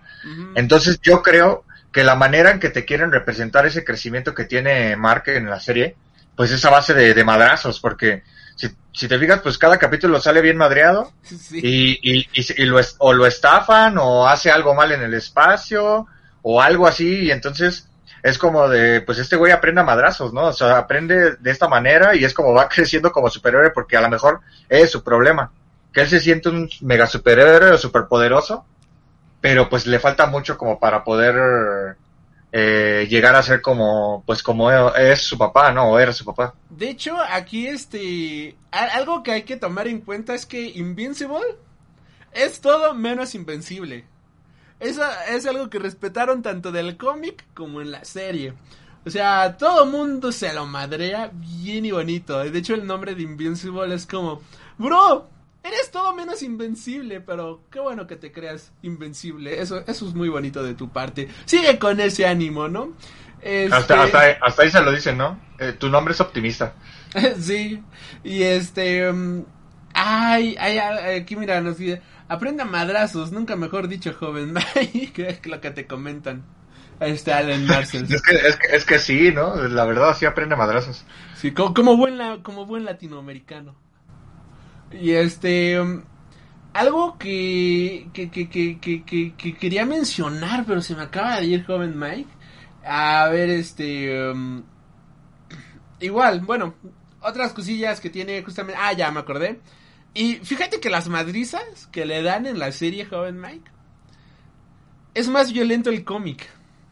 el cómic tiene una parte muchísimo más gore visualmente hablando y en cuestión de cuando ya la cosa se pone seria, así digamos, se pone seria en serio, es más violenta la historia a tal grado que sin ningún problema la puedes comparar, por ejemplo, con The Boys o algo por el estilo. A, ese nivel, perdón, a ese nivel de violencia llega justamente la la historia en el cómic y es algo que de hecho le relajaron bastante en el eh, en la serie me imagino que han de haber dicho, a ver, vamos a tantear las aguas, vamos a ver este cómo, cómo la gente reacciona y ya como la gente reaccionó bien, me imagino que ya para las siguientes temporadas va a ser de, bueno, pues aquí estuvo bien, o sea, no no le causó conflicto a la gente, así que vamos a, a, meterle más de esto para las siguientes temporadas. La otra cosa es que también los personajes, Joven Mike, por ejemplo, eh, para todos los que nos están escuchando, si ya leyeron el cómic, eh, se habrán dado cuenta que hubo grandes diferencias justamente entre los personajes. Por ejemplo, eh, la mamá de, de este Mark, este, en los cómics eh, es un adorno. O sea, hasta que se entera justamente de la verdad de Omniman, no es que cambia su forma de ser. Y me encantó justamente que en la serie le dieran esa, ese trasfondo de, a ver, yo no soy tu esposa, o sea, soy tu esposa, pero soy algo más allá de simplemente ser tu esposa. Soy este, una mujer que se vale por su propia cuenta, que tiene su propio trabajo, que investiga por su propia cuenta y demás. En el cómic es solamente de, soy la esposa de Omniman y se acabó. Y ya hasta que se descubre la verdad y todo eso es que tiene busca su empleo y trata de valerse por sí sola como mujer. Y en la serie es de no, o sea, desde un inicio yo soy y yo valgo y se acabó el asunto, ahí eso me gustó bastante. Por el otro lado, este el caso de, por ejemplo, lo que aquí mencionaba, ¿no? La novia tóxica, está Amber. Sí, sí se llamaba Amber, ¿verdad? Si no me equivoco, joven Mike. Sí, sí, creo que Está Amber, este en el cómic Nama, bueno, de hecho es este rubia y es el adorno bonito para que este Mark se vea como el chico cool de universidad, ¿no? De, oh, mírenme todos, yo tengo a la novia rubia y su papel es hacer ver bonito a Mark, ¿no? Es este, posar para la foto, es solamente para el postureo, es un personaje súper olvidable, es un personaje súper genérico que no tiene mayor trasfondo, no tiene mayor historia, ni nada por el estilo. Aquí en la serie es un personaje que tiene trasfondo, es un personaje que se preocupa por las demás personas, es un personaje que te habla sobre lo duro, ¿no? Que podría llegar a ser justamente la vida de los superhéroes. Y en la en los cómics es todo lo contrario, o sea, en los cómics es nada más el personaje de adorno y se acabó el asunto. También el amigo de Mark en los cómics es sí es el mejor amigo de Mark, tiene momentos muy divertidos también, pero no pasa de ahí. Y algo que me gustó justamente de la serie es que le dieran mayor trasfondo, que lo hicieran, por ejemplo, un personaje LGBT, que tuviera su novio y toda esa historia. Eh, me gustó bastante porque en tan solo un episodio te hacen ver justamente la calidad de personaje que es, ¿no? En tan solo un episodio te hacen ver eh, la, la manera, este... Te dan todo el trasfondo de un personaje en un solo episodio y eso me gustó bastante, caso contrario del cómic que nada más es como pues el amigo buena onda de Mark, pero hasta ahí acá me gustó bastante y creo que justamente eh, el cómic también hay que entenderlo en su contexto porque es un cómic de 2003, joven Mike, 2003-2004 que empezó a publicarse. Y para empezar, la sociedad de 2003-2004 era bien diferente a la sociedad actual. Eh, no me imagino, este, no recuerdo ningún cómic que en aquel entonces estuviera protagonizado por mencionar algo por personajes LGBT Hablando de Estados Unidos, principalmente. Este, el tema de la inclusión era algo que ni siquiera se tocaba. Eh, muchas de las historias todavía tenían, por ejemplo, la mujer rubia, sí era la mujer rubia, este, solamente de adorno, ¿no? La primera en morir en las películas de terror y demás. Eh, había muchísimos estereotipos y quizás no se desarrollaban historias como se desarrollan actualmente. Y lo que hizo la serie fue, ok, entender justamente de que no había redes sociales, No había teléfonos inteligentes como los tenemos actualmente. El mundo cambió por completo en estos 15 años, 15, 16, 17 años que han transcurrido desde ya casi 20 años, de hecho, desde que nació el cómic eh, como tal hace ya 18 años, haciendo ya bien la cuenta, 18 años. Y eso es algo que entendió de buena manera la serie y Robert Kirkman también, porque de hecho Robert Kirkman, el escritor justamente del cómic, es el escritor de toda la serie, lo cual está bastante cool. Y se dio cuenta, bueno, ya ha avanzado, ya él ha avanzado como escritor, él ya ha madurado como escritor y eso se nota bastante y nos presentó la misma historia de Invincible pero de una manera diferente que desde mi punto de vista eh, tiene muchísimo sentido y todavía más sentido que lo que nos habían presentado al inicio del cómic. El cómic es 100% disfrutable, eso sí, o sea, no tiene desperdicio. Pero la serie no tiene nada que envidiarle al cómic. Y todos los cambios que han hecho en la serie son cambios que desde mi punto de vista funcionan bastante bien. Son cambios que tienen mucha coherencia con lo que nos están presentando y que y que está bien, o sea, está bien y eso es y eso es bueno. Eh, aquí nos dicen por eso digo que fue una excelente adaptación. Sí, o sea, agarraron el material y dijeron, mira, esto es lo que tenemos, ¿Cómo lo podemos transportar algo 20 años después? Bueno, pues vamos a adaptarlo de muy buena manera. Este, como dato curioso, no sé si uno de los cómics que lee este Mark es un cómic de Jeff Lemire que sí existe en la vida real, que es Under, Underwater Welder, que lo pueden encontrar este de manera digital bastante fácil. De hecho, yo aquí lo tengo. Eh, también el de Essex Country que son como los cómics que lee este Mark, también existen justamente en la vida real. El cómic de Science Dog que lee este Mark también fue publicado por Image Comics, así que pueden encontrarlo también, eh, sobre todo digital, ¿no? Actualmente, ya a ver si se animan a publicarlo en español, fue un especial de dos números, que de hecho como dato curioso, es una historia que este Robert Kirkman iba desarrollando justamente al unísono de este, de Invincible, y era como el extra, por decirlo de cierta manera, de... De, de, de, de, la serie, del cómic principal. Al final te ponían la, la trama del Science Dog y ya toda esa trama de, del perro se fue, se, se compiló en un pequeño tomito y ya fue publicado y demás. Y también ya está disponible. Que por cierto la historia es bastante buena. Así que si quieren conocer el cómic que lee este Mark, sí lo pueden conseguir en la vida real, eh, en la aplicación de Image, ahí sin ningún problema. Estuvo, de hecho, lo estuvieron dando por un dólar. Eh, no sé si todavía continúe la, la promoción de, del cómic ahí este digital a un dólar está bastante bien está bastante guapo y mira aquí nos dice no tiene por qué ser igual al cómic sino captar la esencia sí sí o sea y la capta de una manera bastante buena. Ahora sí que hay 10 de 10 en la adaptación. Y de hecho eh, una de las personas encargadas justamente de la dirección fue el director de ay de los primeros videos de gorilas joven Mike que ahorita no me acuerdo bien de su nombre ahorita voy a ver el IMBD justamente para ver cómo se llamaba.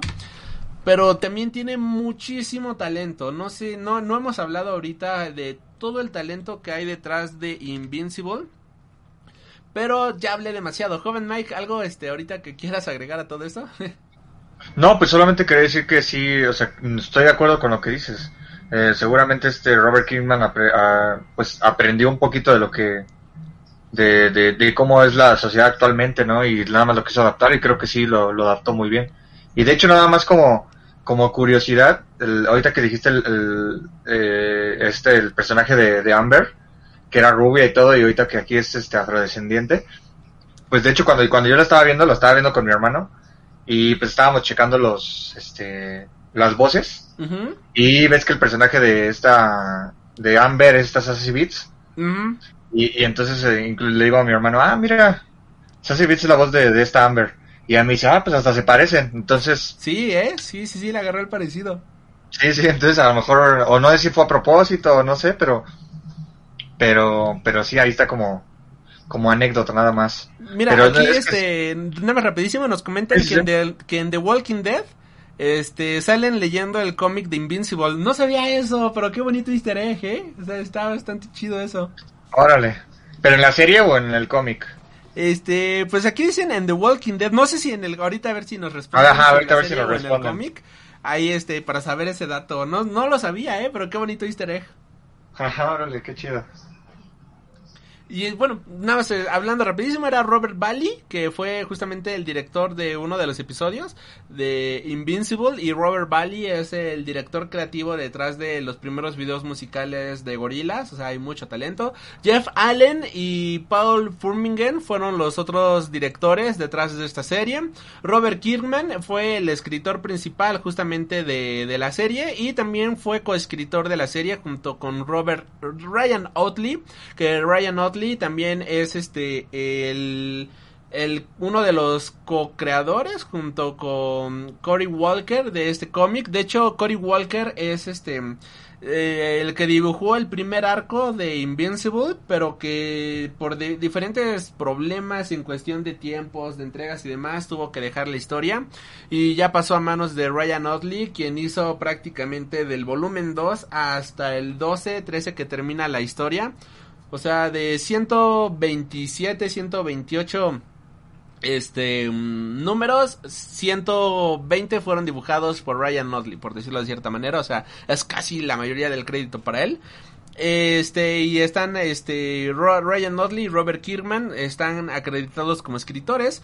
Y justamente el tremendo talentazo que hay detrás de esta historia. Por ejemplo tenemos a Steven Yeun que era este eh, ay cómo se llamaba el asiático en The Walking Dead joven Glenn. Glenn, gracias. Que era Glenn en The Walking Dead es Mark Grayson. Sandra Oh es Debbie Grayson, que es la protagonista eh, de esta serie de doctores. Eh, J.K. Simmons como Nolan, o sea, Omni-Man. No manches, J.K. Simmons me mama, o sea, Rifado, rifado. Chingón, chingón, chingón, carnal. Eh, Sassy Beats, como bien mencionas, como Amber Bennett. Eh, Gray Griffin, como Monster Girl. Eh, tenemos a este... Ay, a Mark Hamill como Art Rosenbaum. Ah, tenemos eh, a Seth Rogen, Seth Rogen como Allen el Alien. Tenemos a este, mm, ¿cómo se llama? Ah, a Ezra Miller como Da Sinclair, que es el, que es, ¿cómo se llama? Eh, eh, el que convierte en robot a las personas. O sea, tenemos un elenco que dices... "Psh, Está cabroncísimo. A Mahershala Ali como titán. O sea, no, no, no, no, escatima- no escatimaron en gastos. O sea, aquí fue de, vamos a sacar toda la... Julian Jacobs.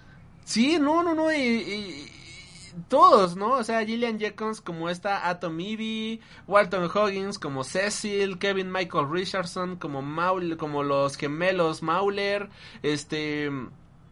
ah, Es que, o sea, meten de todo, o sea, Zachary Quinto, este, Jason Matsoukas, eh, Gillian Jacobs, o sea, de, de, mm, como dices, no escatimaron en gastos para, sí, para, no, para no. todos los, los personajes. Y, y- es que aquí, si quisiéramos mencionar todas las personalidades que aparecen en esta serie, tendríamos que, que mencionar a todos y cada uno de los, de los personajes que aparecen en la serie, porque todos y cada uno es interpretado por un actor choncho. O sea, nadie está interpretado por Juanito Pérez.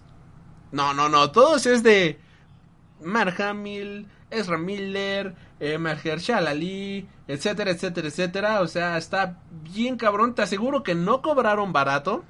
Y creo que eso es un gran punto que tiene la serie, joven Mike. El hecho de que mm, la hicieran animada, siento que con, con eso pudieron haberse ahorrado una buena parte justamente del presupuesto para invertirle en los actores. No sé, ¿tú qué opinas de eso? No, pues sí, seguramente si hubiera sido Live una action. serie, ajá, una, una serie live action, pues este, el- ni siquiera hubiéramos visto esos, ac- estos actores, eso es seguro. O sea, seguramente hubieran sido uno o dos por ahí, eh, pues de categoría grande y ya los demás todos secundones, ¿no? Pero pues sí, o sea, realmente como dices, yo creo que eso fue algo que ayudó mucho. De hecho, creo que me recuerda un poco como, ya ves que están haciendo Sandman en, como audiolibro, si no mal recuerdo. Ujú. Y, y también todas las voces que metieron, este, pues están, o sea, son puro, puro actor así súper chido, ¿no? O creo que, no, no, no recuerdo si es para Netflix, no, no recuerdo. Va a haber una Pero bueno. para Netflix, maldita sea. Ándale. Y bueno, yo creo que vi que el reparto, vi una lista del reparto de voces, también es puro, puro actor grande, ¿no? Entonces, creo que es, a lo mejor es algo parecido por ahí, pero sí, efectivamente, si lo hubieran hecho live action, pues no, y aparte inclusive el, pues ah, una ventaja que te da siempre la animación es que realmente puedes hacer lo que tú quieras, ¿no? Puedes irte a otro planeta, puedes entrar a otra dimensión, lo que tú quieras sin gastar tanto dinero. Y, y creo que eso es una ventaja muy, muy grande. Yo creo que el dinero, la aquí es invertirle en la animación, que sea una muy buena animación para que, para que no haya ningún problema. Y por ejemplo, es algo que también tiene bueno la, esta serie, no sé tú qué piensas, pero por ejemplo a mí me gustó mucho, mucho la animación, de hecho el, igual el estilo de dibujo que tienen, ese, que, que tiene la serie en general y los efectos visuales que tienen creo que están muy muy bien manejados, o sea, es como, me recordó una serie, anti- o sea, como una serie animada antigua, no Sí. como que el estilo convencional que existe, que existe actualmente. Sí, igual a mí me gustó bastante. Se siente de hecho como algo clásico, pero moderno al mismo tiempo. No sabría definirlo. Pero sí, coincido completamente. La animación fue bastante buena. Este. Había un escritor, un dibujante de cómics que mencionaba que la ventaja de dibujar un cómic, a diferencia de una película o una serie, es que no hay límite de presupuesto. Puedes este, viajar a diferentes planetas, puedes eh, eh, viajar al centro de la Tierra, puedes poner un millón de personajes si quieres o poner nada más uno en medio del espacio.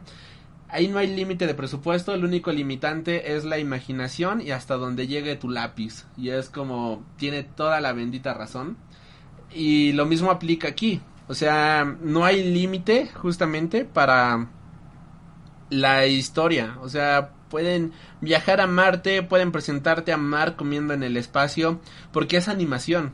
El límite, aquí sí hay presupuesto, pero es una gran ventaja que tienen los cómics y que tiene la animación justamente, que no tienes este el limitante de una producción live action que tienen que invertir en este en dobles, que tienen que invertir en seguros para los actores, que tienen que invertir en efectos visuales. Aquí es nada más invertir en estudios de animación, invertir en las voces y que todo salga genial, ¿no?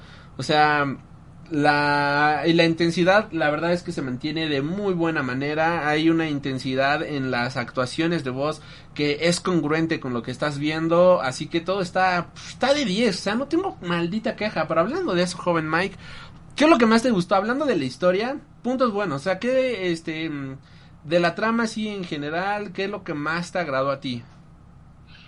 Pues mira, fue lo, es lo que mencionaba, como la especie de, de plot twist que tienen casi todos los, los capítulos, porque mm, de alguna manera piensas que es como que la historia era convencional.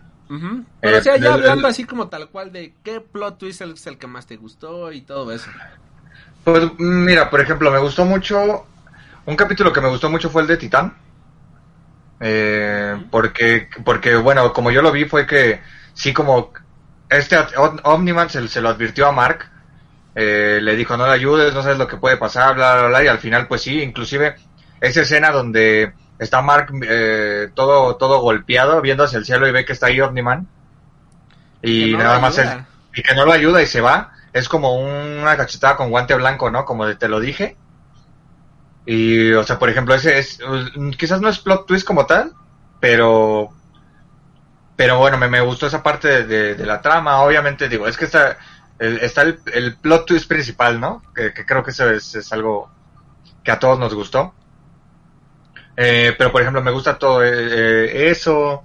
eh, es que no sé, o sea, en general todos los capítulos me gustaron. Eh, por ejemplo, bueno, mira, ahorita que recuerdo, no sé si eso tenga algo de relevancia en el cómic, pero me parece que es en el capítulo 3 o 4, eh, donde hay una historia al principio, o sea, como la... para, para iniciar el capítulo, de, de que es en un- unas momias o algo por el estilo, de que están creo que en una pirámide y que al final pues no trascienden nada. Que de hecho lo que- acaban luego, luego, ¿no? Y así como, ah, no me hagas perder mi tiempo. Exacto, no, o sea, yo pensé que eso iba, a lo mejor iba a repercutir en otros capítulos o algo así, pero pues no. Y ni siquiera salió en la, en el final ni nada. Pero, pues no sé, o sea, eso yo dije, pues qué onda, ¿por qué nada más lo metieron? Ese sí fue relleno para que veas. Pero bueno. Y, y pues de ahí, pues no sé, o sea, me gustó. Es que en general a mí lo que me gustó creo que fue como que el desarrollo de los personajes. Tanto de los dos, tanto de este, de, de Mark, como de Nolan en general. Creo que los dos personajes fueron cambiando a lo largo de la serie. Hasta uno, pues uno volverse un héroe y el otro pues el villano, ¿no? Que creo que eso fue lo que más, más me gustó. Porque, o sea, desde el principio te lo establecen, ¿no? Mark va a convertirse en el héroe de la historia y este Omniman por algún motivo es el villano. Y ese es el misterio que te tienen durante todo toda la serie y te lo revelan siempre hasta el, y te lo revelan hasta el final, que es algo muy genial. Porque tú ya sabes que él es el malo. O sea, nadie, nadie más lo sabe en la serie, nadie lo sabe, pero el espectador sí lo sabe. Y, y todo Ah, ya- cada ya todo el capítulo. mundo lo sabe. La- hasta la mamá lo sabe. Bueno, pero o sea, no, lo, pero lo confirmaron hasta el final. Ah, bueno, sí. O sea, sí, porque, o sea, porque el director de la CIA, esta chafa, eh, o sea, él ya lo sabe, ¿no? Y, y su, y su achichincle. La, la mamá obviamente lo sabía también, el demonio ese también lo sabía. Sí, aquí, Y- hay, aquí hay un chiste bien bueno del cómic que yo así Ajá. esperaba verlo en la, en la historia. Y es que mm, cuando el demonio logra descifrar quién era el asesino, fíjate que hasta eso, hasta mejoraron a ese personaje super secundario. En el cómic nada más es como una parodia de Rorschach que está investigando un caso y cuando lo logra resolver es cuando ya todo el mundo lo sabe, ¿no? Y es como, oh, ya sé quién fue el asesino de los guardianes del globo, fue Nolan. Y es como, carnal, ya todos lo sabemos, es más, ya hasta lo estamos persiguiendo, ¿no? Y mira, está en vivo su persecución, casi, casi. Y, y es como, ah, bueno. Y ahí acaba toda la bendita participación de este personaje. Aquí no se hace ese chiste, pero sí está, este, sí es bastante bueno, o sea, la verdad sí, sí, sí está bastante cool toda esa parte. Aquí nos comentan, a eso me refiero con suspenso muy bien llevado. Sí, porque no te, te guardan el suspenso hasta la última parte. Incluso, déjame agregar tantito joven Mike para ahorita Sí. continúa, perdón por interrumpirte. No, no, no. Este, la parte del suspenso de qué diablos está haciendo Robot Man. Es como, ¿es villano? ¿Es bueno? ¿Qué está haciendo? ¿Por qué está buscando la sangre? ¿Qué, qué es lo que está pasando, no? ¿Quién es la persona que está creando? Eh, ¿Por qué se comporta de esa manera? Y ya cuando te lo resuelven es como, ah, bueno, todo esto era por eso, ¿no? Pero en un momento, pues tú no sabes, ¿no? ¿Quién diablo, qué diablos estaba haciendo? Y ya cuando lo ves es como, ah, ok, era porque era él. Y estaba buscando un nuevo cuerpo. Pero en un momento tú no sabes, ¿no? Y de hecho tú como espectador tampoco sabes qué está haciendo. Y es como, mmm, ¿qué estará tramando este personaje, no? Y eso a mí me gustó bastante, joven Mike.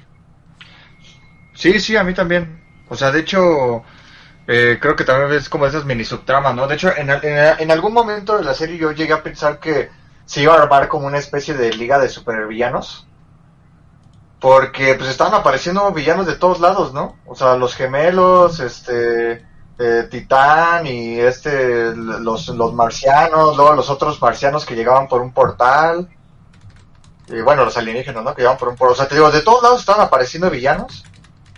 Y pues no sé, o sea, me dio la impresión que al final se iba a armar como una especie de liga de supervillanos para que llegaran a atacar a Mark y, y a la liga o algo por el estilo. Pero sí, sí, sí, o sea, tienen razón, la verdad, sí fue... eh, es, es algo bueno, como digo, los, el- los villanos en la serie también dan un plus muy chido al, al- a, a la historia en general. Sí, Porque- de hecho, justo como lo que nos comentan aquí, perdón, otro comentario llegó, pero bastante acertado con lo que estás diciendo, que nos dicen que todos los villa todos los secundarios brillan. Y creo que es muy ad hoc con lo que estás diciendo. Sí, exacto, o sea, es que, es que realmente los, los villanos aportan mucho a, a la, historia de los personajes principales porque es lo que digo, ¿no? O sea, al principio de la serie ellos establecen qué es lo que va a pasar. Tienes al héroe, tienes al villano y pues tienes que, eh, tienen que llegar a, pues, a, ese conflicto final, ¿no? ¿Qué, qué es lo que, lo, lo que va a pasar entre los dos? Y de hecho creo que ese es otro punto que es muy bueno de la historia, supongo que en el cómic también se ve, porque tú nada más estás esperando que se enfrente padre e hijo, ¿no? Y eso creo que también le da mucho, pues mucho como, mm, mucha fuerza a ese, a ese conflicto, porque, pues sí, puedes tener a Superman contra Darkseid, puedes tener a, a, a, no sé, a, a Thor contra Thanos o quien tú quieras, ¿no? Pero aquí estás hablando de padre e hijo. Y eso es algo que sí está muy, muy cañón. Y de hecho, pues en la parte final del, eh, cuando tienen esta pelea Omniman con, con, con Invincible. Hasta bien Lo que- densa esa pelea, pero bien densa. No, y, o sea, y más lo que dice, o sea, yo creo que eh, ahora sí que, que los, los golpes físicos no duelen tanto, ¿no? Duelen más las palabras. O sea, lo que dice de su mamá, lo que dice del... solamente fue una mascota y es como chinga Sí. tu madre. No, y, y luego lo que le responde Mark, ¿no? Cuando le dice, después de 500 años, ¿qué te va a quedar? Y le ¿Qué dice, vas a pues me vas a quedar... después de 500 años? A ti, papá. Y es como, ¡ah! ¡Qué triste! Ajá, maldito cucarachón se nos puso sentimental, ¿no? Pero, pero o sea, eh, y, y creo que eso es, es- es- ese conflicto entre padre e hijo y que los dos son superpoderosos y todo eso, o sea, obviamente se vuelve predecible al final, ¿no? Porque yo te digo, yo nunca he leído la historia, pero yo sé que seguramente después al final se van a unir todos contra los Viltrumitas. O sea, ellos dos se van a unir contra los Viltrumitas y seguramente va a haber un ejército, algo así me imagino yo. Ah, Hay algo Sí. por ahí, pero está más, este, está muy bueno. Está, está muy bueno. No, no sé. Me imagino, ¿no? Digo, yo lo dije aquí muy estúpido, pero tantos años supongo que debieron haber pensado algo mejor de lo que acabo de decir, ¿no? Pero bueno, pero lo que voy es de que algo así es, o sea, es lo que infiero, ¿no? De que se van a unir, de que este Omniman se va a volver bueno, o algo así. De hecho, este... este- Omniman es un pan de Dios al lado de otros villanos que se vienen para la serie. Ahí, ahí nada más como pequeño anticipo, ahí sí de verdad es un pequeño pan de Dios al lado de lo que se viene. Aquí mira, Orm Gerard dice, hola, hola, ¿qué tal? Saludos, gracias por Hola. agregarte aquí a- a- al chat y este... um, eh, uh, sí, continúa muchacho. No, bueno, en- digo, nada más para que tú continúes. eh, pues sí, o sea, realmente creo que es- esa parte del, del, como mencionan, ¿no? Lo del suspenso, pues sí te llevan hasta el final, sabiendo ya quién es el héroe, quién es el villano, que nadie más lo sabe, todo se resuelve hasta el final. Esa pelea, tanto física como psicológica, es muy, muy, muy, muy chida, ¿no? O sea, porque ya te dejan ver todo lo que es este Omniman, como también lo que representa este, este Mark, ¿no? De que pues él no, no va a cambiar. Que digo, obviamente creo que era lógico, o sea, él toda su vida fue humano y va a seguir siendo un humano. No creo que nada más por lo que le decía a su papá iba a cambiar las cosas. Pero por lo menos hasta ese momento de la historia no iba a ser así. Y, y pues está muy chido, o sea, me, me gusta mucho. Y aparte creo que algo muy padre dentro de este, de este universo eh, es como que existen villanos de todo tipo, ¿no? Este, y bueno, y héroes. O sea, existen como, pues el típico superhéroe con superpoderes, ¿no? Hay robots, hay científicos locos, hay este, monstruos, ¿no? Hay kaijus ahí peleando, hay como que de todo eso me, me agradó mucho del, como del, del, del lore de la historia. Sí, eso también eh, es lo bonito de los cómics, ¿no crees? O sea que tienes de todo, hay un revoltijo bien intenso y en ningún momento dices, ah, qué mamada es esto, ¿no? Sino que todo el tiempo dices, oh, qué genial que existe esto, ¿no? Es como que algo que me gustó bastante. Aquí Allen Marcel dice, el dilema de los clones fue increíble. De hecho, me gustó mucho que aquí sí se tomaran ese dilema, pero por ejemplo también en los cómics, ah, hablando igual como otra pequeña diferencia, ah, es este, notas que uno sabe, como que todo el tiempo está consciente de quién es el original y quién es el clon. También es una parodia bien buena de quién es el original y quién es el clon. O sea, es una... Es, es un chiste recurrente, ¿no? Que de hecho en varios momentos de tensión es como... Ah, ya aparecieron estos idiotas, qué bueno que aparecieron. eh, ya vinieron a relajar el asunto, lo cual está bastante bien. Y este... Y en la serie ya también te dejan como que muy establecido de que alguien sabe quién es el original y quién es el clon. Quizás el espectador no lo sabe, pero ya desde que ves, por ejemplo, que uno agarra al otro como escudo humano y todo eso, dices, ah, bueno, o sea, sí están conscientes de quién es el... Eh, sí están conscientes justamente de quién es el original y quién es el clon, aunque siempre está el gag de, no, yo soy el original, no, no, yo soy el clon, y es como, ese, ese, ese conflicto está bien divertido, me encanta. Eh, hay una parte que acortaron también de los cómics, y sí entiendo el por qué la acortaron, por ejemplo, cuando este eh, Immortal Man regresa a la vida, eh, este, ya ves que regresa con ayuda de los clones, ¿no? Acá en, en el cómic también regresa con ayuda de los clones y todo eso. Pero se habla más como que también existe un culto al personaje, ¿no? De que él es el hombre capaz de resu... ¿Cómo se? resucitar y... O revivir. Ajá, como Jesús, ¿no? Y todo eso. Y, y está divertida esa parte. Que también es un poquito relleno del cómic. Aquí dijeron, bueno, pues nos acortamos todo eso y lo revivimos así y se acabó, ¿no? Este. En sí todo eso se me hizo bastante bueno.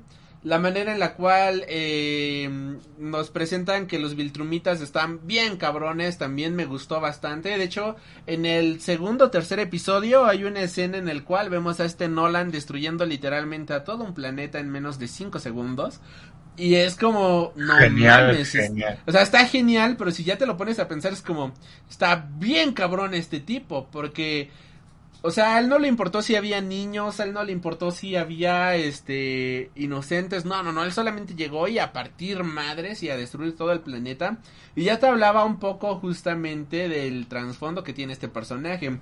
Aquí nos dicen, ni el planeta ni el universo se sienten vacío, todo está vivo y se siente muy natural, por, por increíble que debería de ser. Sí. Y eso es lo bonito que cuando tienes una historia bien estructurada, que cuando y también cuando tienes un buen material base, o sea, cuando al menos que sea Netflix y la cagues, ¿verdad? Pero este voy a, voy a seguir ranteando contra Netflix un buen rato. Eh, lo, lo que pasa a- aquí es que el lore es tan grande, o sea, todo lo que crearon alrededor al- alrededor de la historia es tan vasto que todo se siente unido de una manera bastante orgánica y eso es algo bien difícil de lograr. O sea, ¿cuántas veces no hemos visto actualmente en el cine que quieren crear sus franquicias de universos compartidos? Ya lo intentó Universal con sus monstruos, ya lo intentó DC Comics, maldita sea, con sus personajes y fallaron. Este, lo intentaron, lo han intentado con varias franquicias. Lo está intentando, por ejemplo, esta de Fast and Furious, eh, con sus spin-offs y demás, de crear un universo compartido y todo eso. Y aquí todo se siente tan orgánico que está bastante bien. Y de hecho, como dato curioso, también hay varios cómics que salieron spin-offs justamente de Invincible. Salió el cómic de los Guardians of, of the Globes, salió, como bien decíamos, el cómic de Science Dog, salió un cómic también este protagonizado por uno de, de los protagonistas, uno de los héroes de Invincible, que también hacía otros cameos con otros personajes de Image Comics y demás. Y se sentía todo en un mismo universo. Y eso cuando lo logras, se dice fácil, pero está complicado. O sea, no, no, no es hacer enchiladas, ¿no? Y, y está, y está bien y todo se conjunta de muy buena manera en la serie. Porque todo está desarrollado de buena manera. Y como bien dices, todo el universo se siente con vida.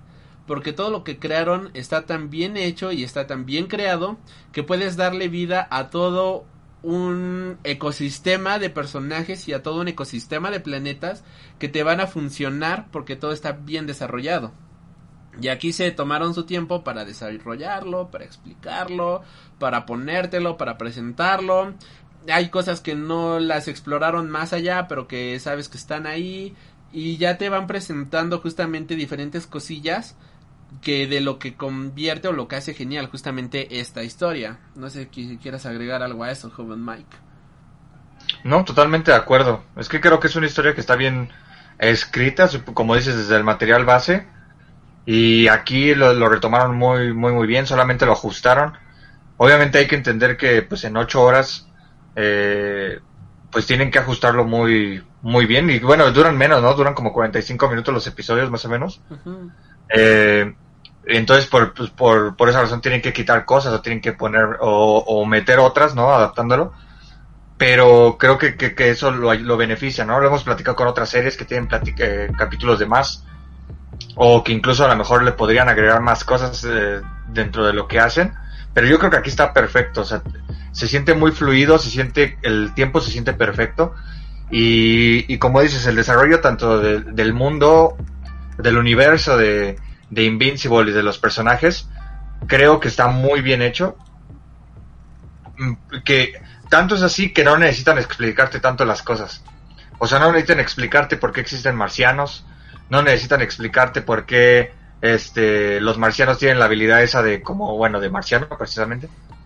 Eh, no necesitan explicarte por qué la gente tiene poderes, porque es algo que pasa, ¿no? Que siempre te explican por qué tienen, por qué les surgió, por qué simplemente les salen los poderes, de cómo tienen sus, sus habilidades.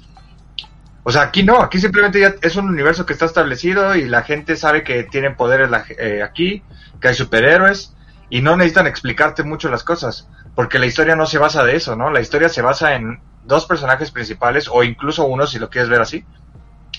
Y esa es la historia que este, tenemos que, que, estar viendo, ¿no? ¿no? O sea, no nos interesa nada más todo lo que está por, por detrás. Pero obviamente si, si lo sabes poner bien, que, eh, o sea, implícitamente para que la gente lo entienda, eso está, está muy genial y creo que se logra ver en esta serie y supongo que en el cómic es igual.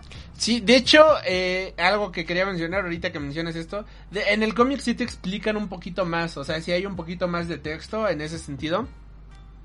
Eh, por ejemplo, te explican por qué este, estos aliens cambiaformas sí afectan al humano y no a los marcianos como tal.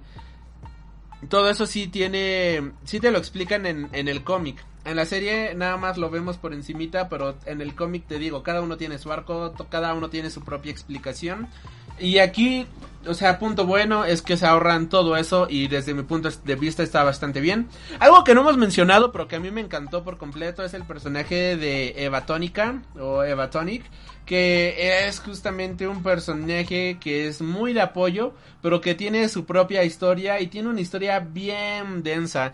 Esta historia de no ser aceptada por su propia familia, de nada más ser vista eh, de una manera bastante conservadora y que ella sabe que es algo más, a mí me encantó bastante porque le hicieron un personaje muy inspirador, o sea, es un personaje que sale adelante, es un personaje que decide abandonar su vida, que decide abandonar su status quo, cambiar por completo su status quo para de esta manera decir, ¿sabes qué? Yo valgo más de lo que me estás presentando, yo soy más justamente de todo lo que quieres que represente, no, no soy la niña de mamá, no soy la niña de papi que va a quedarse aquí aguantando sus abusos ni nada por el estilo. Y voy a salir adelante por mi propia cuenta y voy a este a, a, seguir con mis convicciones. Y eso a mí se me hizo súper inspirador, a mí se me hizo bastante bueno. Eh, es un personaje que está de apoyo, pero que también tiene una historia bien cabrona y eso este no lo habíamos mencionado hasta ahorita.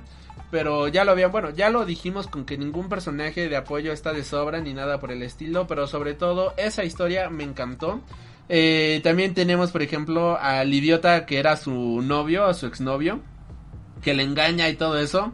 Y ella no dice, ay, bueno, lo voy a perdonar, ¿no? Porque caso contrario, ¿no? Que vemos con su padre que le dice, no, pues es que él te conviene, deberías de perdonarlo y todo eso. Y dice, no, o sea, ni madres, o sea, a mí, yo me voy a dar a respetar como mujer, yo me voy a dar a respetar como persona y no voy a aguantar que alguien me esté engañando, ¿no? O sea, ¿qué sigue? Que ese maldito idiota lo vuelva a hacer, que se vaya a los golpes o algo así. También ese desarrollo que le dieron a ese personaje me gustó bastante porque representa todo lo malo dentro de lo bueno.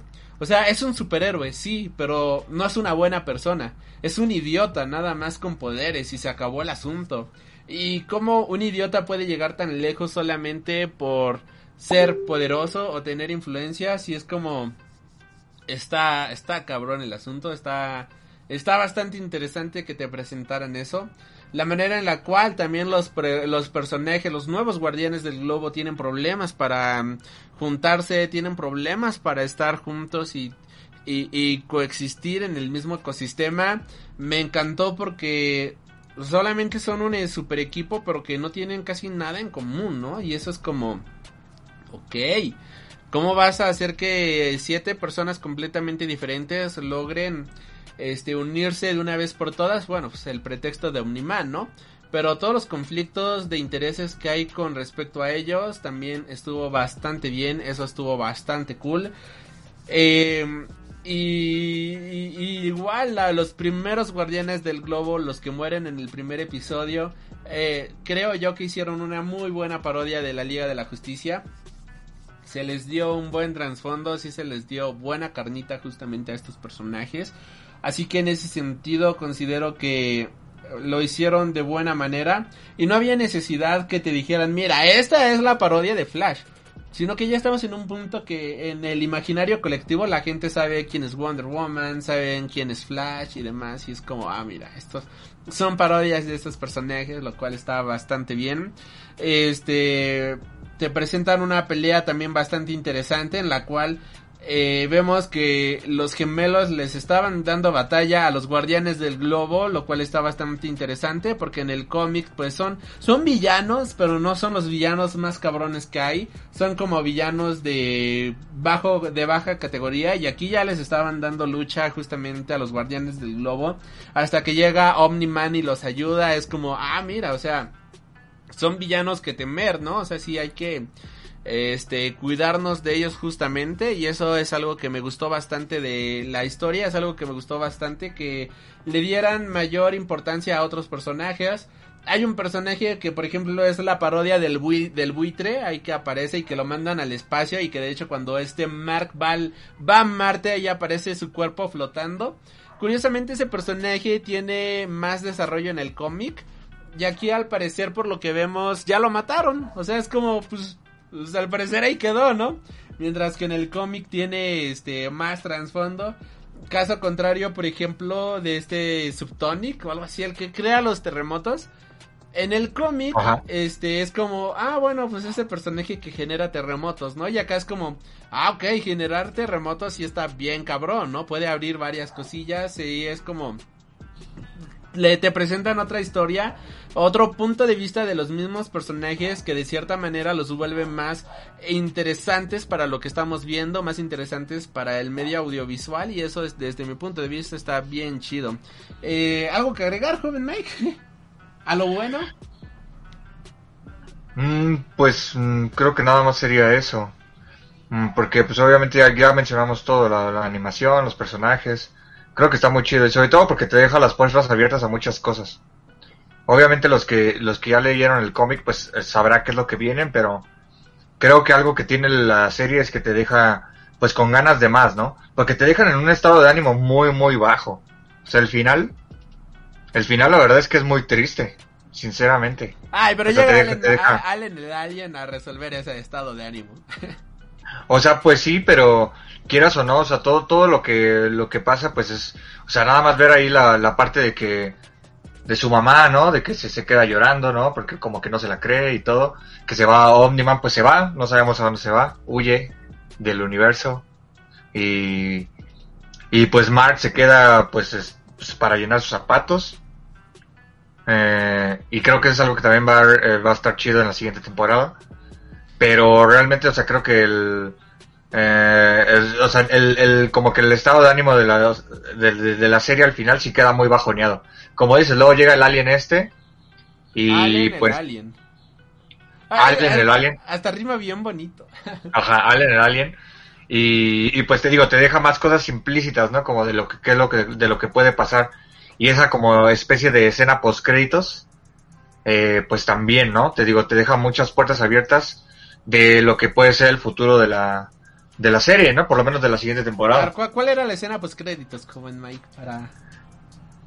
Pues bueno, es, es final, no más que escena post créditos, porque ah, no hay escena post créditos, pero o sea, el final, eh, donde se ve que van apareciendo, como que van resurgiendo todos los villanos que ya habíamos visto, ¿no? Mm. Por ejemplo, vemos a Titán, que vemos que ahora sí es como que el jefe de la... Del, de toda la de, la mafia, ajá, es el Kingpin entonces, pues vemos que ahí por ahí va a regresar. Vemos a, precisamente al, al, tigre este, que no, no, no recuerdo su nombre. Es el, que nada más busca... War Beast, si no me equivoco. La bestia de guerra, algo así se llama. Tiene un nombre sencillo. Ok. Que solamente está buscando buenos peleadores, ¿no? Bueno, peleadores dignos. Ajá. Entonces vemos que también está por ahí. Vemos precisamente al tipo este del, de los terremotos. Que vemos que hizo como que una alianza o creó unos tipos este, de lava o algo así. Que también ahí lo vemos. Eh, no recuerdo a quién más. A los aliens, que ah, A los marcianos y también a los otros, ¿no? A los a las plantas. A los que a los que este Omniman ahí vemos que como que sí le tienen odio a Omniman porque le clavan como que un cuchillo a una pantalla. Y pues bueno, y también vemos, por ejemplo, Ajá, vemos también obviamente a, lo- a la liga y al jefe, ¿no? Del, de la CIA que vemos que está implementando a los a los estos robots. Sí, mira, aquí nos dicen rima bien chido, sí, es que rima bien bonito ese nombre. este, y pues sí, eh, la historia, como bien dices, termina en que llega Allen, el alien, así de, oh, tengo algo que decirles, hay un Viltrumita viviendo en su planeta y es como, oh, sí, nos acabamos de enterar y de la peor manera posible, ¿no? Y ya ahí se ve que nace una bonita amistad. O sea, me encanta cómo se llevan esos dos. Me, me cayeron súper bien, honestamente. Y joven Mike, algo malo, algo que no te haya gustado, porque siempre que siento que ya halagamos demasiado esta historia. Pues mira, creo que lo que dije, por ejemplo, la historia esta del del, del faraón, bueno, de las momias, no sé, es- no le encontré nada de sentido porque creo que ni siquiera tenía nada que ver. Quizás nada más era para lle- rellenar espacio o algo, pero creo que eso no, pues como que no tiene nada de sentido con la serie. Eh, y pues no sé, ten- quizás... Es que realmente siento que está muy disfrutable la serie, ¿no? No, no le encuentro como que algún punto eh, eh, que, que pueda decir, no, es que por esta razón está mal. Porque inclusive pues los efectos de sonido están, están bien, me gustó mucho la, la, La la animación, ajá, la música, la animación me gustó, el desarrollo de, de la historia, o sea, por ejemplo, incluso algunas cosillas que fueron poniendo, o sea, por ejemplo, la parte del logo, de que cada capítulo se iba ensangrentando cada vez más, como representando, ¿no? Que, que iba a llegar como que ese clímax, ¿no? De, de violencia y de, y de, y, de todo, que iba, que todo iba a estallar, ¿no? Como que era lo que te iba este, representando poco a poco. Ese tipo de detallitos creo que están muy chidos dentro de la serie. Eh, pero pues no sé, o sea, no, no, a ver, por ejemplo, tú, a ti, ¿qué, qué fue lo que te, lo que no te gustó? Mira, Aparte mira, de lo que hablamos antes. No, la, la única queja es esa, que yo me- sí me quedé con ganitas de una historia más, que su primera historia hubiera sido un poquito más escolar, o sea, más tranquilita, más de calle. De ahí en fuera la disfruté bastante, o sea, sí, sí me gustó muchísimo cómo presentaron a los personajes, cómo los desarrollaron, cómo pusieron las tramas. Este, incluso aunque hubo pequeñas tramitas que no llegaron a nada, como la de los marcianos, como algo ahí, ya sabes que ahí está el semillero, ¿no? Ya sabes que ahí está y eso y eso se me hizo bastante bien. Eh, no tengo queja, honestamente no tengo queja de esta serie, es una serie que yo disfruté bastante bien. Eh, quizás ya con el paso de los meses, con el paso del tiempo, ya cuando la vuelva a dar una revisitada dentro de algún tiempo, igual y le...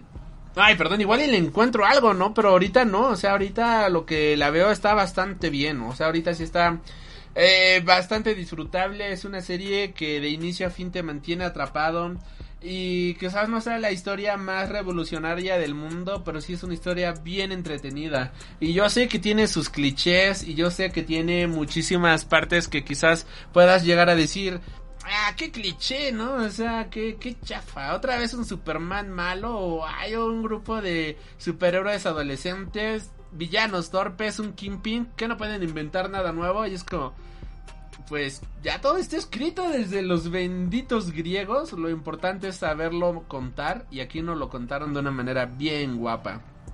Aquí, este. Life Anime nos dice: Más que un epílogo, es un previews de cómo van a evolucionar los problemas. Más que desaparecer los problemas, evolucionan, crecen, suben de nivel de modo muy armónico y natural, sin necesidad de tanto reinicio o crisis como en DC o Marvel. Cosas que un buen escritor puede lograr, muchachos. Eso es lo importante, tener un buen equipo creativo y una buena producción detrás y un buen estudio que te respalde estas ideas.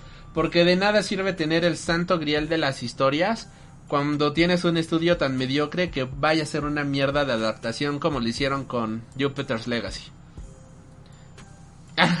¿Algo este, que quieras agregar de esto, Mike? No, pues nada, creo que ya dijimos todo de la, de la serie. Lo que me gustaría es que siguieran por ese camino. eh, lo, lo mencioné al principio, ¿no? Creo que Amazon, en ese sentido, creo que está haciendo bien las cosas. Se está trayendo buenos productos. En el caso de Disney, no creo que lo vayan a hacer porque. Pues porque es Disney también. Family friendly. Pero, Ajá, pero han sabido hacer las cosas también, no me quejo. De Pero hecho, son los buenos productos familiares. O sea, Exactamente. Están bien, están bien. Exactamente, o sea, es lo que decía, ¿no? O sea, los productos que han sacado, la verdad sí me han gustado, entonces no, no tengo queja. Pero lo que me gustaría es que siguieran por este camino, ¿no? De que, de que hagan lo que, lo que ellos quieren, sin importar el, el- lo políticamente correcto y, y, que de verdad hagan las historias como ellos, como ellos quieren. Yo siento que aquí en este caso sí le dieron una libertad creativa a tanto a Robert Kirkman como a, todo su equipo creativo para que pudieran hacer lo que ellos quisieran y quizás a lo mejor hubo algunas ahí condiciones de, de la de, la productora o no sé algo que querían incluir por ahí algunos cambios no lo sé pero sí se nota que ellos sí tenían mucha libertad y pues pudieron hacer lo que ellos quisieron porque pues sí nos entregaron un buen producto entonces eh, yo lo que esperaría es que así siguiera en el futuro tanto esta serie como muchas otras más y que nos entregaran buenos buenos productos para, para futuras series, ¿no? Y sobre todo si son adaptaciones, porque si son productos nuevos, pues ponle que pues ya cada quien lo hace como quiere, pero si son adaptaciones, sí deberían de basarse mucho en el, en el material fuente y respetar, ¿no? O sea, respetar, respetar el grado de, de violencia, el grado de... La esencia, de- principalmente. Ajá, sí, o sea, todo, todo, todo se debe respetar y creo que aquí lo hacen Ah, muy me bien. Entonces, ah. entonces pues, no, de verdad es que sí, ninguna queja. Creo que es una serie muy disfrutable. en la repetición. Ah, qué pena. ok. Continúa. Sí, es una serie muy disfrutable. La verdad te la avientas muy rápido. Y, o sea, para el que no ha visto, creo que la puede ver en un día sin problemas. Está cortita. Y pues creo que esperar la siguiente temporada, ¿no? No sé qué piensas tú, joven. Este, me agrada que respeten la idea original. De hecho, con esta adaptación, con esta serie, no me queda más que esperar con los brazos abiertos. La serie que están preparando de. mm, Ay, de, del Señor de los Anillos. Eh, no, eh, no tengo más que decir gracias a Amazon por lo que estás haciendo. Aquí nos dicen, aun con cualquier cosa cliché o dudosa, la narrativa brilla, la narrativa brilla de manera hermosa. Eh, coincido completamente. O sea, cuando tienes un buen escritor detrás, pues lo hacen de buena manera y, y pues nada, o sea, es una serie que yo disfruté de inicio a fin. Tiene muchísimos cambios, justamente a diferencia del cómic, pero son cambios que están bien estructurados, son cambios que los manejan de muy buena manera. Eh, pues nada, muchachos, o sea, ahora sí que... eh, pues ya, ahora sí, estas son nuestras palabras finales. Aquí, este. Algo, bueno, off topic, algo que no me gusta tanto de hacer los stream en YouTube es que tenemos un delay de casi 30 segundos. A diferencia de la plataforma morada que nada más son 2 o 3 segundos. Así que.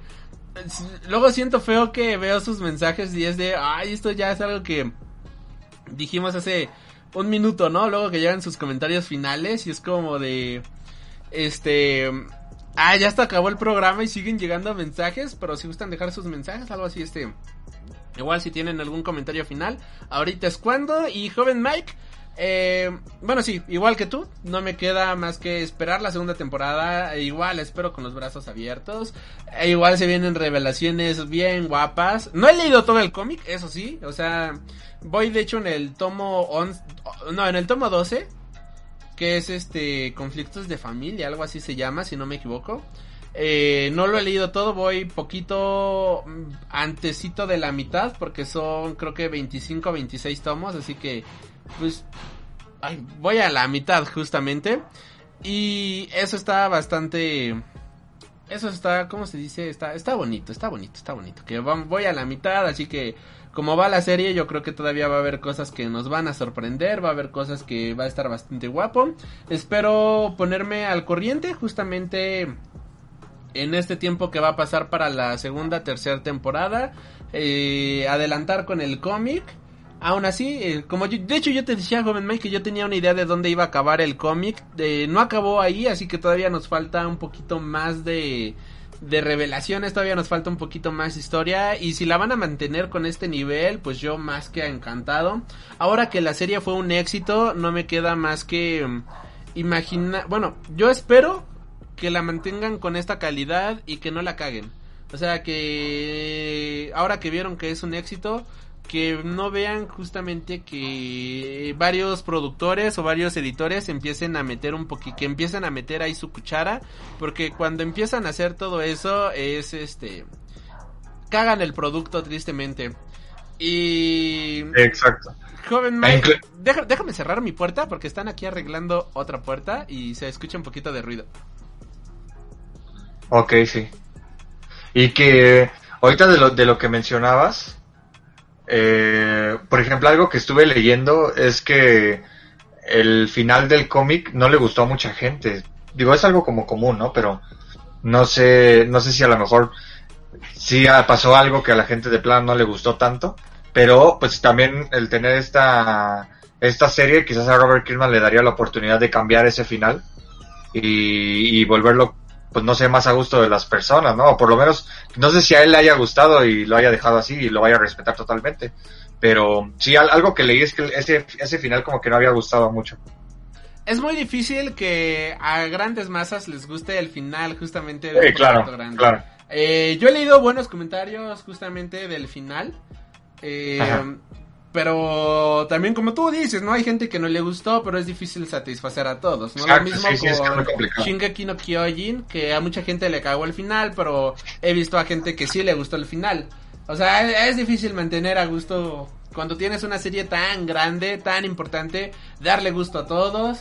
Eh, ya lo vimos con WandaVision, ¿no? O sea, mucha gente se quejó muchísimo del final, mucha gente se quejó del de la historia, a otra gente sí le gustó, así que ah, es cuestión de gustos, ahora sí realmente. Solo con Game of Thrones todos están de acuerdo. Exacto, solo con Game of Thrones todos estamos de acuerdo. Y bueno, pues ahora sí vamos a leer los comentarios. Ah, bueno, no, ah, por si llegan otros mensajitos. Joven Mike, ¿nos recuerdas tus redes sociales y también las redes sociales del podcast? Sí, claro. eh, a mí me pueden encontrar en, en Instagram, arroba maimaco- maimaca-cos. Y al, aquí al, al programita lo pueden escuchar, ya saben, en formato podcast en todas las plataformas como Spotify, Amazon Music, eh, Apple Podcast. También los pueden escuchar por, por, eh, por transmisoras, ¿no? Como Tuner Radio. Y, por ejemplo, si nos están escuchando en vivo, puede ser en YouTube y también pues pueden ver eh, en todas las, las redes sociales este, nos encuentran, Facebook, Twitter, bueno, no Twitter creo que ya no, este, pero Facebook, eh, también el- en, Está en Instagram, en programado Tumblr. el Instagram con el Twitter, así que lo mismo que hay en Instagram es lo mismo que hay en Twitter. Ajá, entonces Está pues automatizado. viendo. Y pues al joven Adri, ¿no? Manquear ahí en, en la plataforma morada. Perfecto. También podcast de noticias ahí en la plataforma morada para que los escuchen allí. También luego hablamos de temas randoms y de cómics y demás. Eh, pues ahora sí, leamos ahora sí lo- los últimos comentarios que llegaron el día de hoy. Eh, ah, nos quedamos en, en este. Nos dicen, gran serie, muy buena reseña, muchísimas gracias, qué bueno que les gustó. Gracias. Nos dicen, gran análisis y opinión de una serie que encantó a la mayoría de personas. Personalmente no he visto a casi nadie que no le haya gustado. Eh, ah, qué, gracias, gracias, qué bueno que les gustó Gracias. nuestro analicito y sí, es, es que es muy buen producto. Y ah, igual. va a haber gente quizás muy crítica que sí le vaya a encontrar detalles, pero en general creo que cumple con su parte por entretener. No, pues yo- fíjate que yo hasta ahorita no he conocido a alguien que me diga que no le haya gustado. Yo, yo, Yo sí creo que conozco sí una es- persona, bueno, sí le gustó, pero que sí le Ajá. encontró fallas, así que este es la única persona que conozco. Ok, ok. Y bueno, fallas, pero para su gusto. Igual este nos dicen, a mí me gustó la serie y el final de WandaVision. Así es, es que es bueno, o sea, al final del día está está chido, pero después agrega, Sí, sí. pero no me gustó ni la serie ni el final de Shingeki no Kyojin. Ah, está bien bonito Shingeki no Kyojin. Pero pero está bien. Ahora sí que en todo hay gustos, muchachos. Eh, nos dicen felicidades por este tema, gran tema, Alrin y joven Mike. Saludos, bye. Gracias, gracias. Ah, pues qué bueno que les gustó el programa, la verdad qué bonito escuchar sus comentarios. Ahorita tenemos cinco escuchas y cuatro me gusta, o sea, creo que estamos haciendo algo bien. Así que muchísimas gracias por esto. Gracias, y pues nada, muchísimas gracias, joven May, por habernos acompañado el día de hoy. Gracias a todas las No, personas que estuvieron en el chat, a Diego Akatsuki, a Sari Rich, a, Li- a Life Anime Bo, a Allen Marcells, a, a, a- ¿cómo se llama? A, a Orm Gerard y este ah, bueno aquí alguien dice trasero ok pero muchísimas gracias por haber estado aquí. El día de hoy nos encontramos con... Con Mike Maca, perdón. no, está bien. Muchísimas gracias, gracias a todos por habernos escuchado y nos estaremos reencontrando hasta la... Bue- buena, ah, ya, bueno, aquí el canal donde se come pan dice buenaciones y despedidas. Ok, bueno, pues muchísimas gracias y nos estaremos reencontrando hasta la próxima. Has tenido el honor de escuchar Freak Noob News, tu programa de cultura geek.